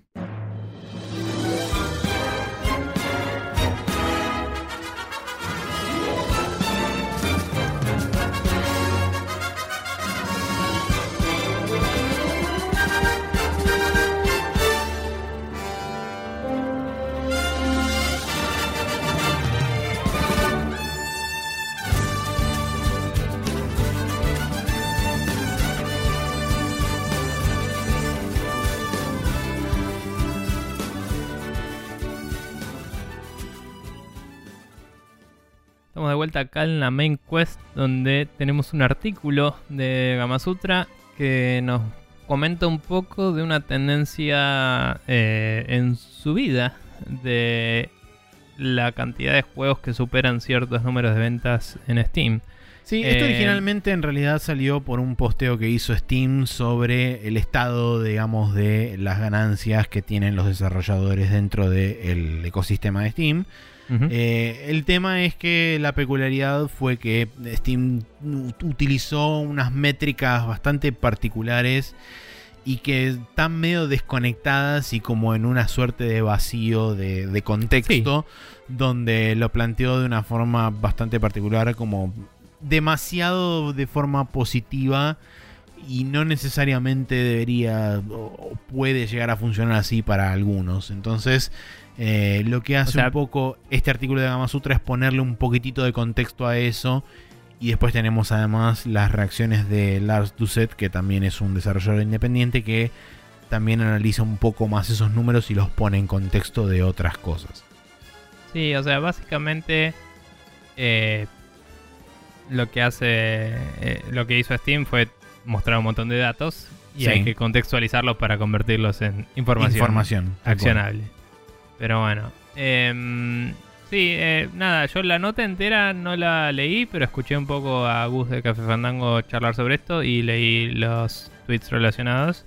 Em, pero básicamente se muestra que en año a año va subiendo la cantidad de juegos que superan una métrica en particular de 10 mil dólares de venta en las primeras dos semanas. Sí. Y que eh, la tendencia es que si un juego pasó esa barrera en las primeras dos semanas, en el primer mes va a superar los 50 mil. Tengo entendido que era el número. Em, Y a veces eso se proyecta más en el tiempo y dura más. También Steam hizo un análisis eh, comparando su propia estimación de eh, cuánto, em, cuántos juegos hubieran cumplido con esto si con respecto a la cantidad total de juegos si seguían usando la forma vieja de de em, como es de vetar los juegos que entran a Steam. Digamos, Sí. si seguían haciendo toda la revisión pre-Greenlight, creo que era. Em, y, y como tratando de darle un spin positivo, tratando de decir, che, miren, toda esta cantidad de juegos de mierda que entraron a Steam, eh, no importa, porque al final, año a año, más juegos venden bien. Eh, y es como, sí, debatible, justamente, pero también significa que tenés muchísima, muchísima más competencia. Eh, dicho eso, no vi el número posta, pero en la declaración de Steam es que hay en relación cantidad de juegos y juegos con este éxito medido con este valor arbitrario, que capaz que no es suficiente éxito para salir a flote igual, cabe aclarar, Eh, dice que es 11% mayor la cantidad en proporción de juegos de eh, que superaron estos niveles de ventas.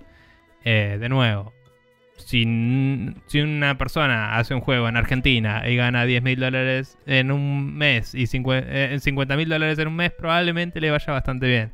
Si un chabón lo hace en eh, San Francisco, se caga de hambre y se muere tirado en una zanja. Entonces no es un patrón muy eh, definitorio, ¿no? De, de éxito Seguro. de un juego.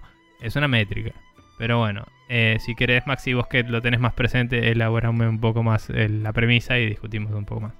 Bueno, Eh, sí, es, es un poco lo que decía, lo que decías vos recién. También en el otro artículo, en el artículo de Gama Sutra, lo que hace también es ponerle un poco más de contexto con respecto a eh, qué implican esos valores.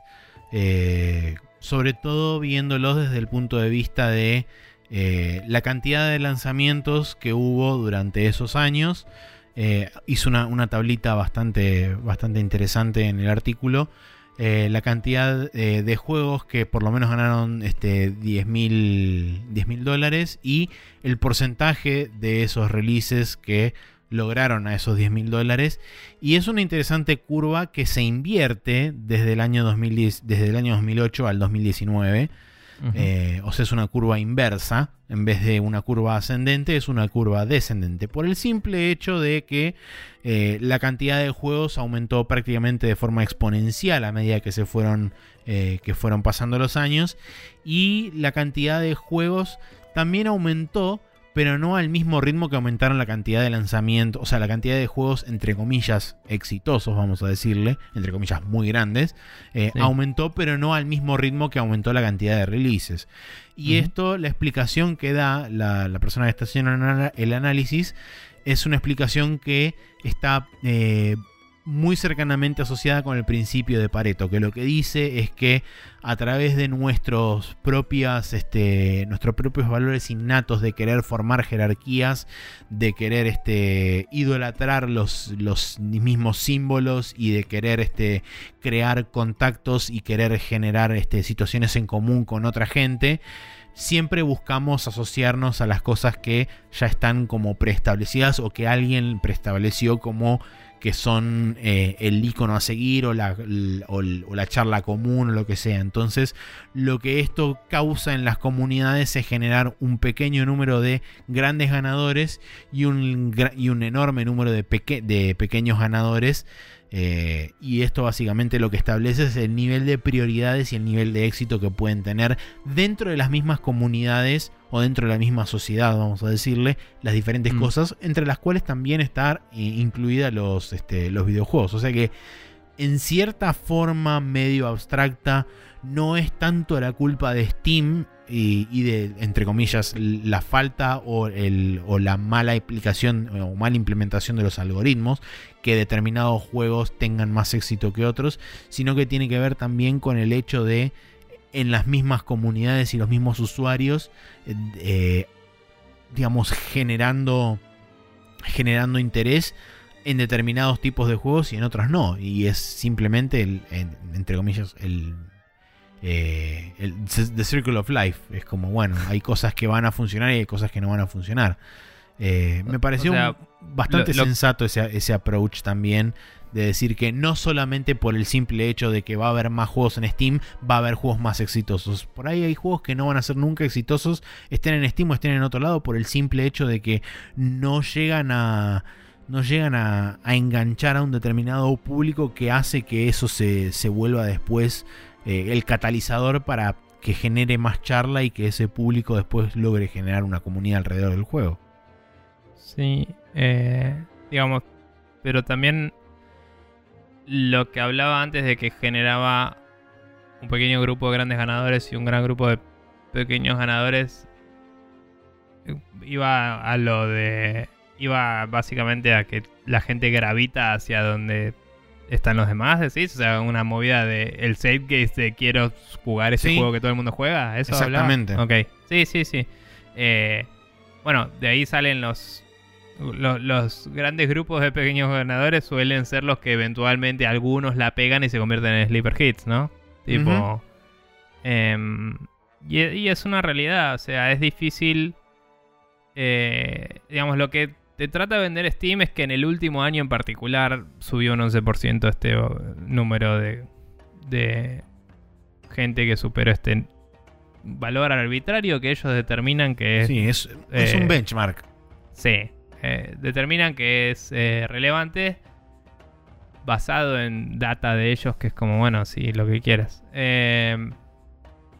y entiendo el, el, querer mostrar eso para explicar por que están accionando para revertir esa, esa ya dada reversión de la curva. O sea, ellos están laburando en todo esto de discoverability hace años y básicamente te están vendiendo en el último año logramos cambiar esta tendencia para arriba.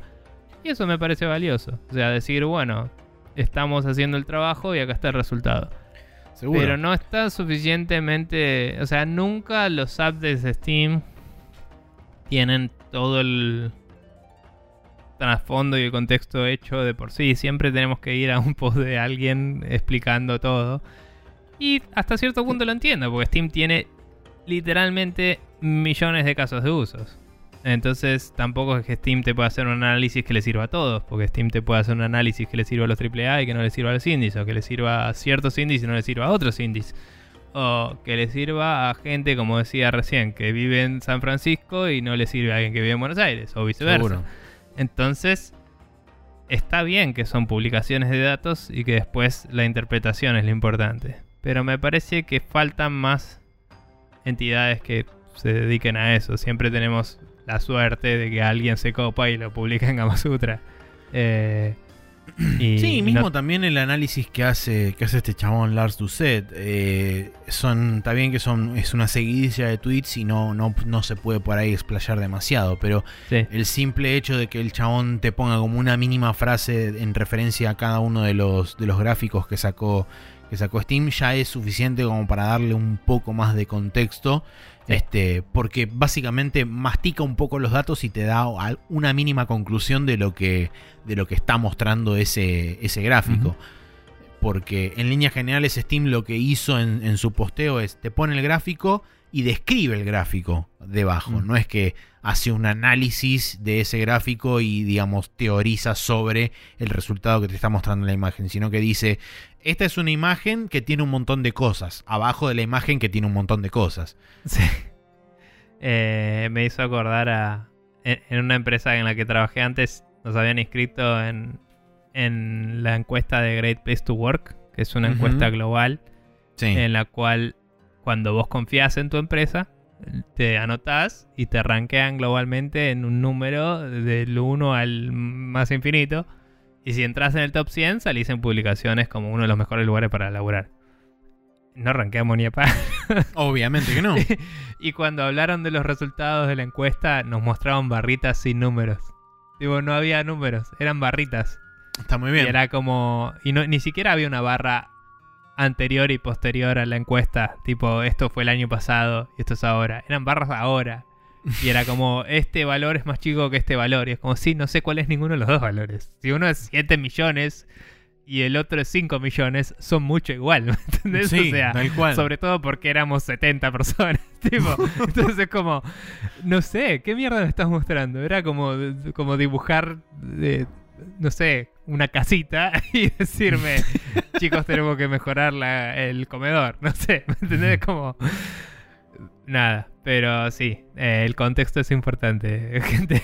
Sí, muy. Em, pero y, y nada, esta- y es un poco también lo que a lo que iba este el chabón este Lars Doucet donde decía este al final de todo básicamente mm, hace dos preguntas dice bueno qué qué preguntas respondió esto y qué preguntas no respondió esto o sea toda esta información y realmente para para muchos indies esta información es prácticamente inútil porque ¿En qué caso particular a vos te puede llegar a servir saber que hay un determinado número de juegos eh, que superaron los 10 mil los 10 mil dólares de, ganancia durante las primeras dos semanas de venta? Lo único que te dice eso es que hay un potencial mercado de un- una cantidad non-descript de géneros, porque tampoco te dice qué géneros fueron los más eh, beneficiados por esto o, o de, de- de esa de ese grupo de, de juegos que lograron romper los 10 mil dólares después de las dos semanas, cómo se clasificaban en géneros, cuáles, cuáles tuvieron más, este, más ventaja por uno por sobre el otro. No, Sí. no da ninguna de esa información más pormenorizada, son simplemente juegos. Y los juegos tienen un montón de géneros, tienen un montón de diferencias también. Mismo tampoco te dice, bueno, qué longitud tenían esos juegos, porque pueden ser experiencias cortas, pueden ser experiencias súper largas, pueden ser este... Hay un montón de variables que están faltando acá, entonces Sí. en ese sentido falta con más consistencia a la hora de presentar estos datos. Steam había anunciado hace un tiempo un servicio Sí. tipo el... Tipo Steam Spy, pero por ahora Sí. nadie sabe nada al respecto. O sea, tal vez está y porque no somos developers no tenemos acceso. Es posible, pero no escuché nunca a nadie ni siquiera mencionar algo Mm. al respecto. Es- De hecho, eh, el artículo de Gamasutra hace referencia a que parte de la información la cotejó con Steam Spy, que todavía está funcionando, a pesar de que no es lo que era en su momento, porque Y ahora son estimaciones más... son estimaciones más este, holísticas, no tan basadas en, en data dura, por justamente el cambio que hizo Steam de revertir por defecto todos los perfiles a privado. Eh, pero bueno, nada. Eh, sí, la verdad es que estaría bueno que Steam mismo diera más contexto. No necesitan explicar el contexto, lo que necesitan es darlo. Digamos, o sea, ellos podrían tranquilamente darte una interfaz en la cual tengas estos gráficos y puedas filtrarlo por género, por ejemplo. Tal, Ujú. son llamadas a su API. Eh, aún si es dentro de ese servicio pago y todo, ¿no? Porque es como, bueno, hay gente que labura de esos análisis. Tiene sentido hasta cierto punto que ese servicio sea pago porque... Hasta cierto punto, digo. Eh, porque... Porque le tenés que dar mantenimiento, porque es data en la cual se basan decisiones importantes y necesitas poder darle soporte a esa gente y todo, ponele. Lo entiendo, we got servers to maintain, etcétera, pero fuera de los servers, porque claramente Steam es una empresa solvente, ¿sí? El costo operativo de darle soporte y agregarle features y, mantener eso eh, puede ser una nueva sección en esa empresa que tiene que mantenerse sola porque así funcionan las empresas. ¿no? Cada sección tiene que ser solvente, no es toda la empresa y listo, porque arbitrariedades pelotudas de la economía capitalista en la que vivimos. Em, lo entiendo, pero no estarías dándome ni un sample de lo que es lo que ofreces y no sé si los ofreces. Y cuando sacás datos hacia la gente, los sacás eh, en un vacío. Sin siquiera darme un botón de querés ver más, entra acá y pagame, ¿me entendés? Nada. O sea, eh, pero bueno. Sí, además de que está, como decía al principio, está, eh, este, estos datos están expuestos en una suerte de vacío. Donde vos, al, al, no tener contexto y no tener de otro lugar de donde agarrarte, es como, bueno, tengo que, de alguna forma, tengo que sacar algún, algo que sea relevante de todo esto, de todos estos números que hay acá. Y eso también inclusive te puede llevar a inclusive interpretar mal los datos. Porque puede mm. prestar a confusión de decir, ok, bueno, yo estoy leyendo el gráfico de determinada forma y, y no es necesariamente por ahí la forma en la que ellos quisieron representar esos, esos datos. Entonces, creo que también puede llegar a inclusive prestar con más confusión de la que puede llegar a aclarar este tipo de presentaciones así medio en una suerte de vacío donde no tenés mucha referencia de dónde basarte tampoco. Eh, mm. Me parece que idealmente Steam debería laburar en eso. Eh, no, no, tanto por ahí para el público general, porque el público general no, necesita realmente saber eso. Pero sí hay mucha gente que depende mucho de saber eh, cuáles son los, por ejemplo, cuáles son los géneros que la están pegando ahora en Steam en particular, eh, cuáles son, por ejemplo, no sé, los últimos juegos de oferta y qué también le fue, por qué razón este, los, los pusieron de oferta o si es que es un tema, digamos, de, ofertas cíclicas que lo tienen puesto de forma automática. O sea, hay, hay bocha, bocha, bocha de datos que son infinitamente más relevantes que decir, esta cantidad de juegos rompieron los 10 mil dólares durante las primeras dos semanas y esto es un 11% más que lo que fue el año pasado. Eh, mm. Eso no me dice nada.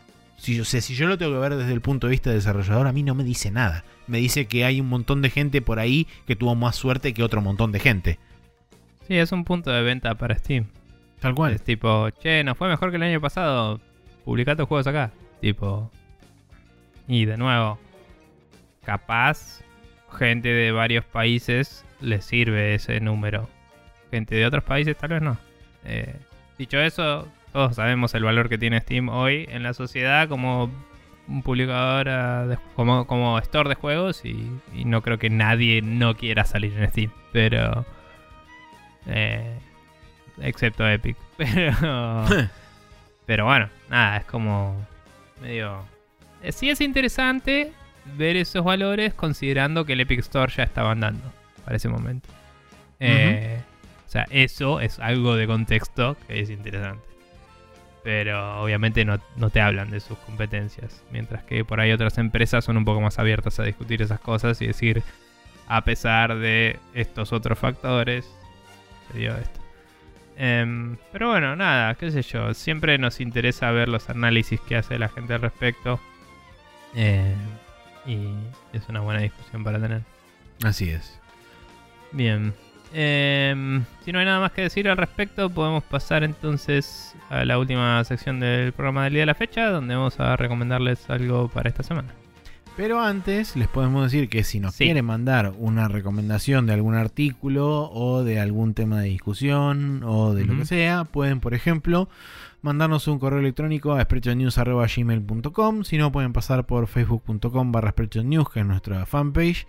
Y si no, por último, en arroba News en Twitter, donde ahí también nos pueden dejar comentarios como lo hizo este IsradDS o como lo hizo eh, Lucas Aurión. Eh, Por último, también nos pueden mandar una pregunta si quieren a sprechonews.com barra preguntas, donde una vez que coleccionamos cierta cantidad, las analizamos y vemos de responderlas o todas juntas o separadas en algún momento. Bien. Ahora sí, nos vamos entonces al Special Mode, donde les comentaremos eh, recomendaciones para esta semana.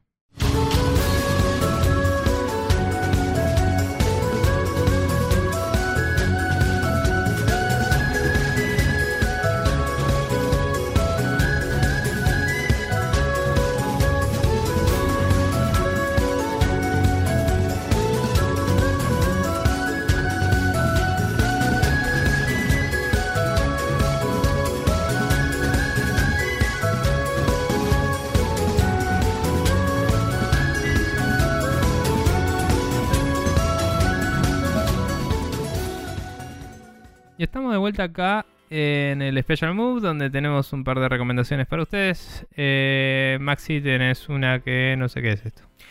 Eh, es un blog de un chabón que se dedica a hacer este, distintos análisis y artículos largos, en particular de juegos de pelea y demás. Eh, se llama Fighting Words. En este caso en particular es un artículo donde habla sobre netcode y el netcode que se utiliza principalmente en juegos de pelea, pero también se puede utilizar en otros, en otros juegos multiplayer.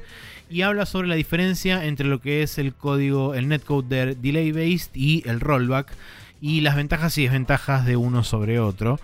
Eh, no es tan blanco y negro como usualmente se pinta. Sí existe una realidad que es que el rollback tiene mucho más en cuenta, eh, digamos, es mucho más beneficioso para ambas partes de- del, digamos, del, encuentro, tanto para el host como para el, el remoto, porque usualmente suelen hacerse este, peer-to-peer las conexiones en los juegos de pelea, no hay servidores, no hay árbitros intermedios. Eh, y está explicado de forma relativamente simple, hablando por ahí con alguna palabra un poquito técnica, pero desde el punto de vista de los juegos de pelea, no desde el punto de vista de coding. Entonces por ahí es un poco más accesible de leer. Realmente muy recomendable, sobre todo para la gente que quiere por ahí informarse un poquitito más de cuál es realmente la diferencia entre delay based y rollback. Dado que eh, es como medio como la charla de hoy en día, el tema de por qué la gran mayoría de los juegos japoneses tienen este delay based netcode versus la no mayoría, pero la cada vez más gran cantidad de juegos eh, de pelea desarrollados en Occidente que están implementando el rollback netcode. Eh, Ujú. Así que nada, eh, lo dejo ahí porque realmente es, es muy interesante y al final de todo tiene una entrevista con dos desarrolladores de Iron Galaxy, que son los que hicieron el Killer Instinct y además hicieron un par de juegos más también. De, hecho, fueron buena parte de los que hicieron los ports de, de las versiones modernas, tanto de Street Fighter Third Strike como de Darkstalkers y demás. Y a varios de esos juegos les agregaron rollback, netcode. Entonces es como que tienen bastante experiencia laburando con rollback. Y les, les preguntan justamente cómo es el tema de la implementación y demás. Así que la verdad está, está bastante copado. Bien. Eh, yo por mi parte tengo un podcast para recomendar. Eh, una de mis series cómicas favoritas de la vida es Scrubs. Y los coprotagonistas de la serie, va, el protagonista y su mejor amigo en la, en la serie. em, que hoy son actores mejores amigos entre sí. Eh, eh, los dos actores hacen un rewatch de la serie y están grabando eh, un podcast del rewatch de la serie.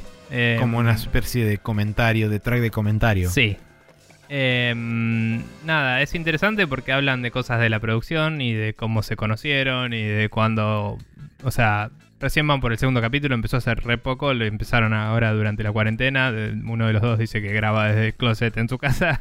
Eh, Tipo...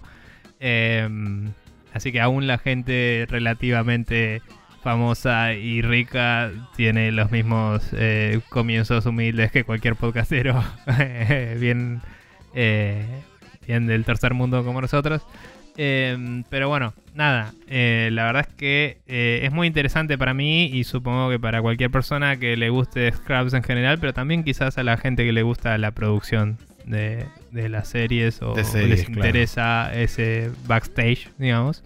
es muy copado verlos escucharlos hablar de, esta serie. También te cuentan por qué es medio difícil de ver hoy, porque hoy solo está creo que en Hulu. Eh, hay un tema de mm. derechos medio complicado, la música se perdió el derecho y tuvieron que cambiarla por otra música. Mm. no hay no se pudieron sacar en Blu-ray por eso con el soundtrack original, entonces directamente lo último que hay es DVDs. Eh, y cosas así, a pesar de que la serie fue filmada, o sea, está en fílmico y eso es más fácil de remasterizar, digamos. Eh, pero bueno, nada, un montón de notas interesantes sobre todo eso eh, y te cuentan cómo se conocieron, cómo se conocieron con los demás cast members, la, cómo se iba dando la dinámica entre ellos y, y tienen inclusive llamadas de algunos, creo que son oyentes, no sé si son amigos de ellos, porque nada, pero, pero ya hasta en el segundo capítulo, porque lo promocionan por Twitter y todo, es como que han tenido gente que los llamó, que no escucharon el resto del capítulo que se está grabando en el momento, pero les hacen una pregunta eh, sobre el capítulo que están viendo y la contestan en el momento. Entonces es una dinámica un poco radial e interesante. Em, y bueno, nada, los capítulos están disponibles en Spotify si quieren. El podcast se llama em, Fake Doctors Real Friends eh, with Zack and Donald. Eh, que los los actores son Zach Braff y Donald, eh, no me acuerdo el apellido, era Freyson o algo así. Em, que son los que hacían de JD y Turk, respectivamente. Eh, Donald Faison. Em, y nada, y si les gusta esa serie, no sé dónde la consiguen, ustedes sabrán. Pero si, si les gusta, siempre es un buen momento para revisitar esa serie, es muy divertida. Así que nada. Y, es interesante también cosas que contaban de. Eh, tipo, grababan en un hospital posta. Tipo, obviamente venido menos todo, lo, super tenían para ellos. Pero muchos de los departamentos y eso que veías en la serie estaban hechos adentro de ese hospital y todo se grababa dentro del hospital directamente. Eh, y un montón de cosas de logística por el estilo, muy interesante. Así que, copado. Bien, eh, Maxi, ¿cómo hace la gente si quiere anotarse, eh, anotarse nada, suscribirse a nuestro contenido? Bueno, pueden pasar por Apple Podcast, pueden pasar por Google Play Podcast o por Spotify y buscar como Spreadshot News todo junto y sin acento en nuestro podcast y ahí estaremos presentes todos los martes a las 0.30 horas. Eh, si no, pueden pasar por archive.org donde también buscando Spreadshot News todo junto y sin acento pueden encontrar nuestro podcast. Y por último, spreadshotnews.com barra podcast es el feed de nuestro podcast donde copiándolo y pegándolo en cualquier reproductor de podcast de su elección pueden también suscribirse y estar ahí este, al pie del cañón todos los martes a partir de las 0.30 horas con un nuevo episodio para escuchar. Por último, youtube.com barra TV es nuestro canal de YouTube donde hay un montón de archivo de cosas y hay una playlist de lo que sobra de News, así que si quieren pasar por ahí y escuchar eh, lo que alguna vez hemos puesto al final del programa, pueden escuchar por ahí y si no, vernos jugar cosas. Bien. Bueno, eh, ya que hablabas de ver jugar cosas a la gente, si quieren suscribirse a mi Twitch, es twitch.tv barra MonkeyBot9K. Y si están aburridos en esta vida que nos rodea, vean Giant Bomb porque nos mantiene lejos del Paco a nosotros. Em, y es la que va. Así que eso es todo por el día de hoy. Me estoy recontra recagando de hambre. Y me voy a ver qué cazo como porque no saqué nada del freezer, así que supongo que toca fideos. y nada, saludos gente, sigan cuidándose, sigan... Eh, nada, entreteniéndose y tratando de no volverse locos como puedan. Y vamos a ver cómo sigue la cosa. Eh,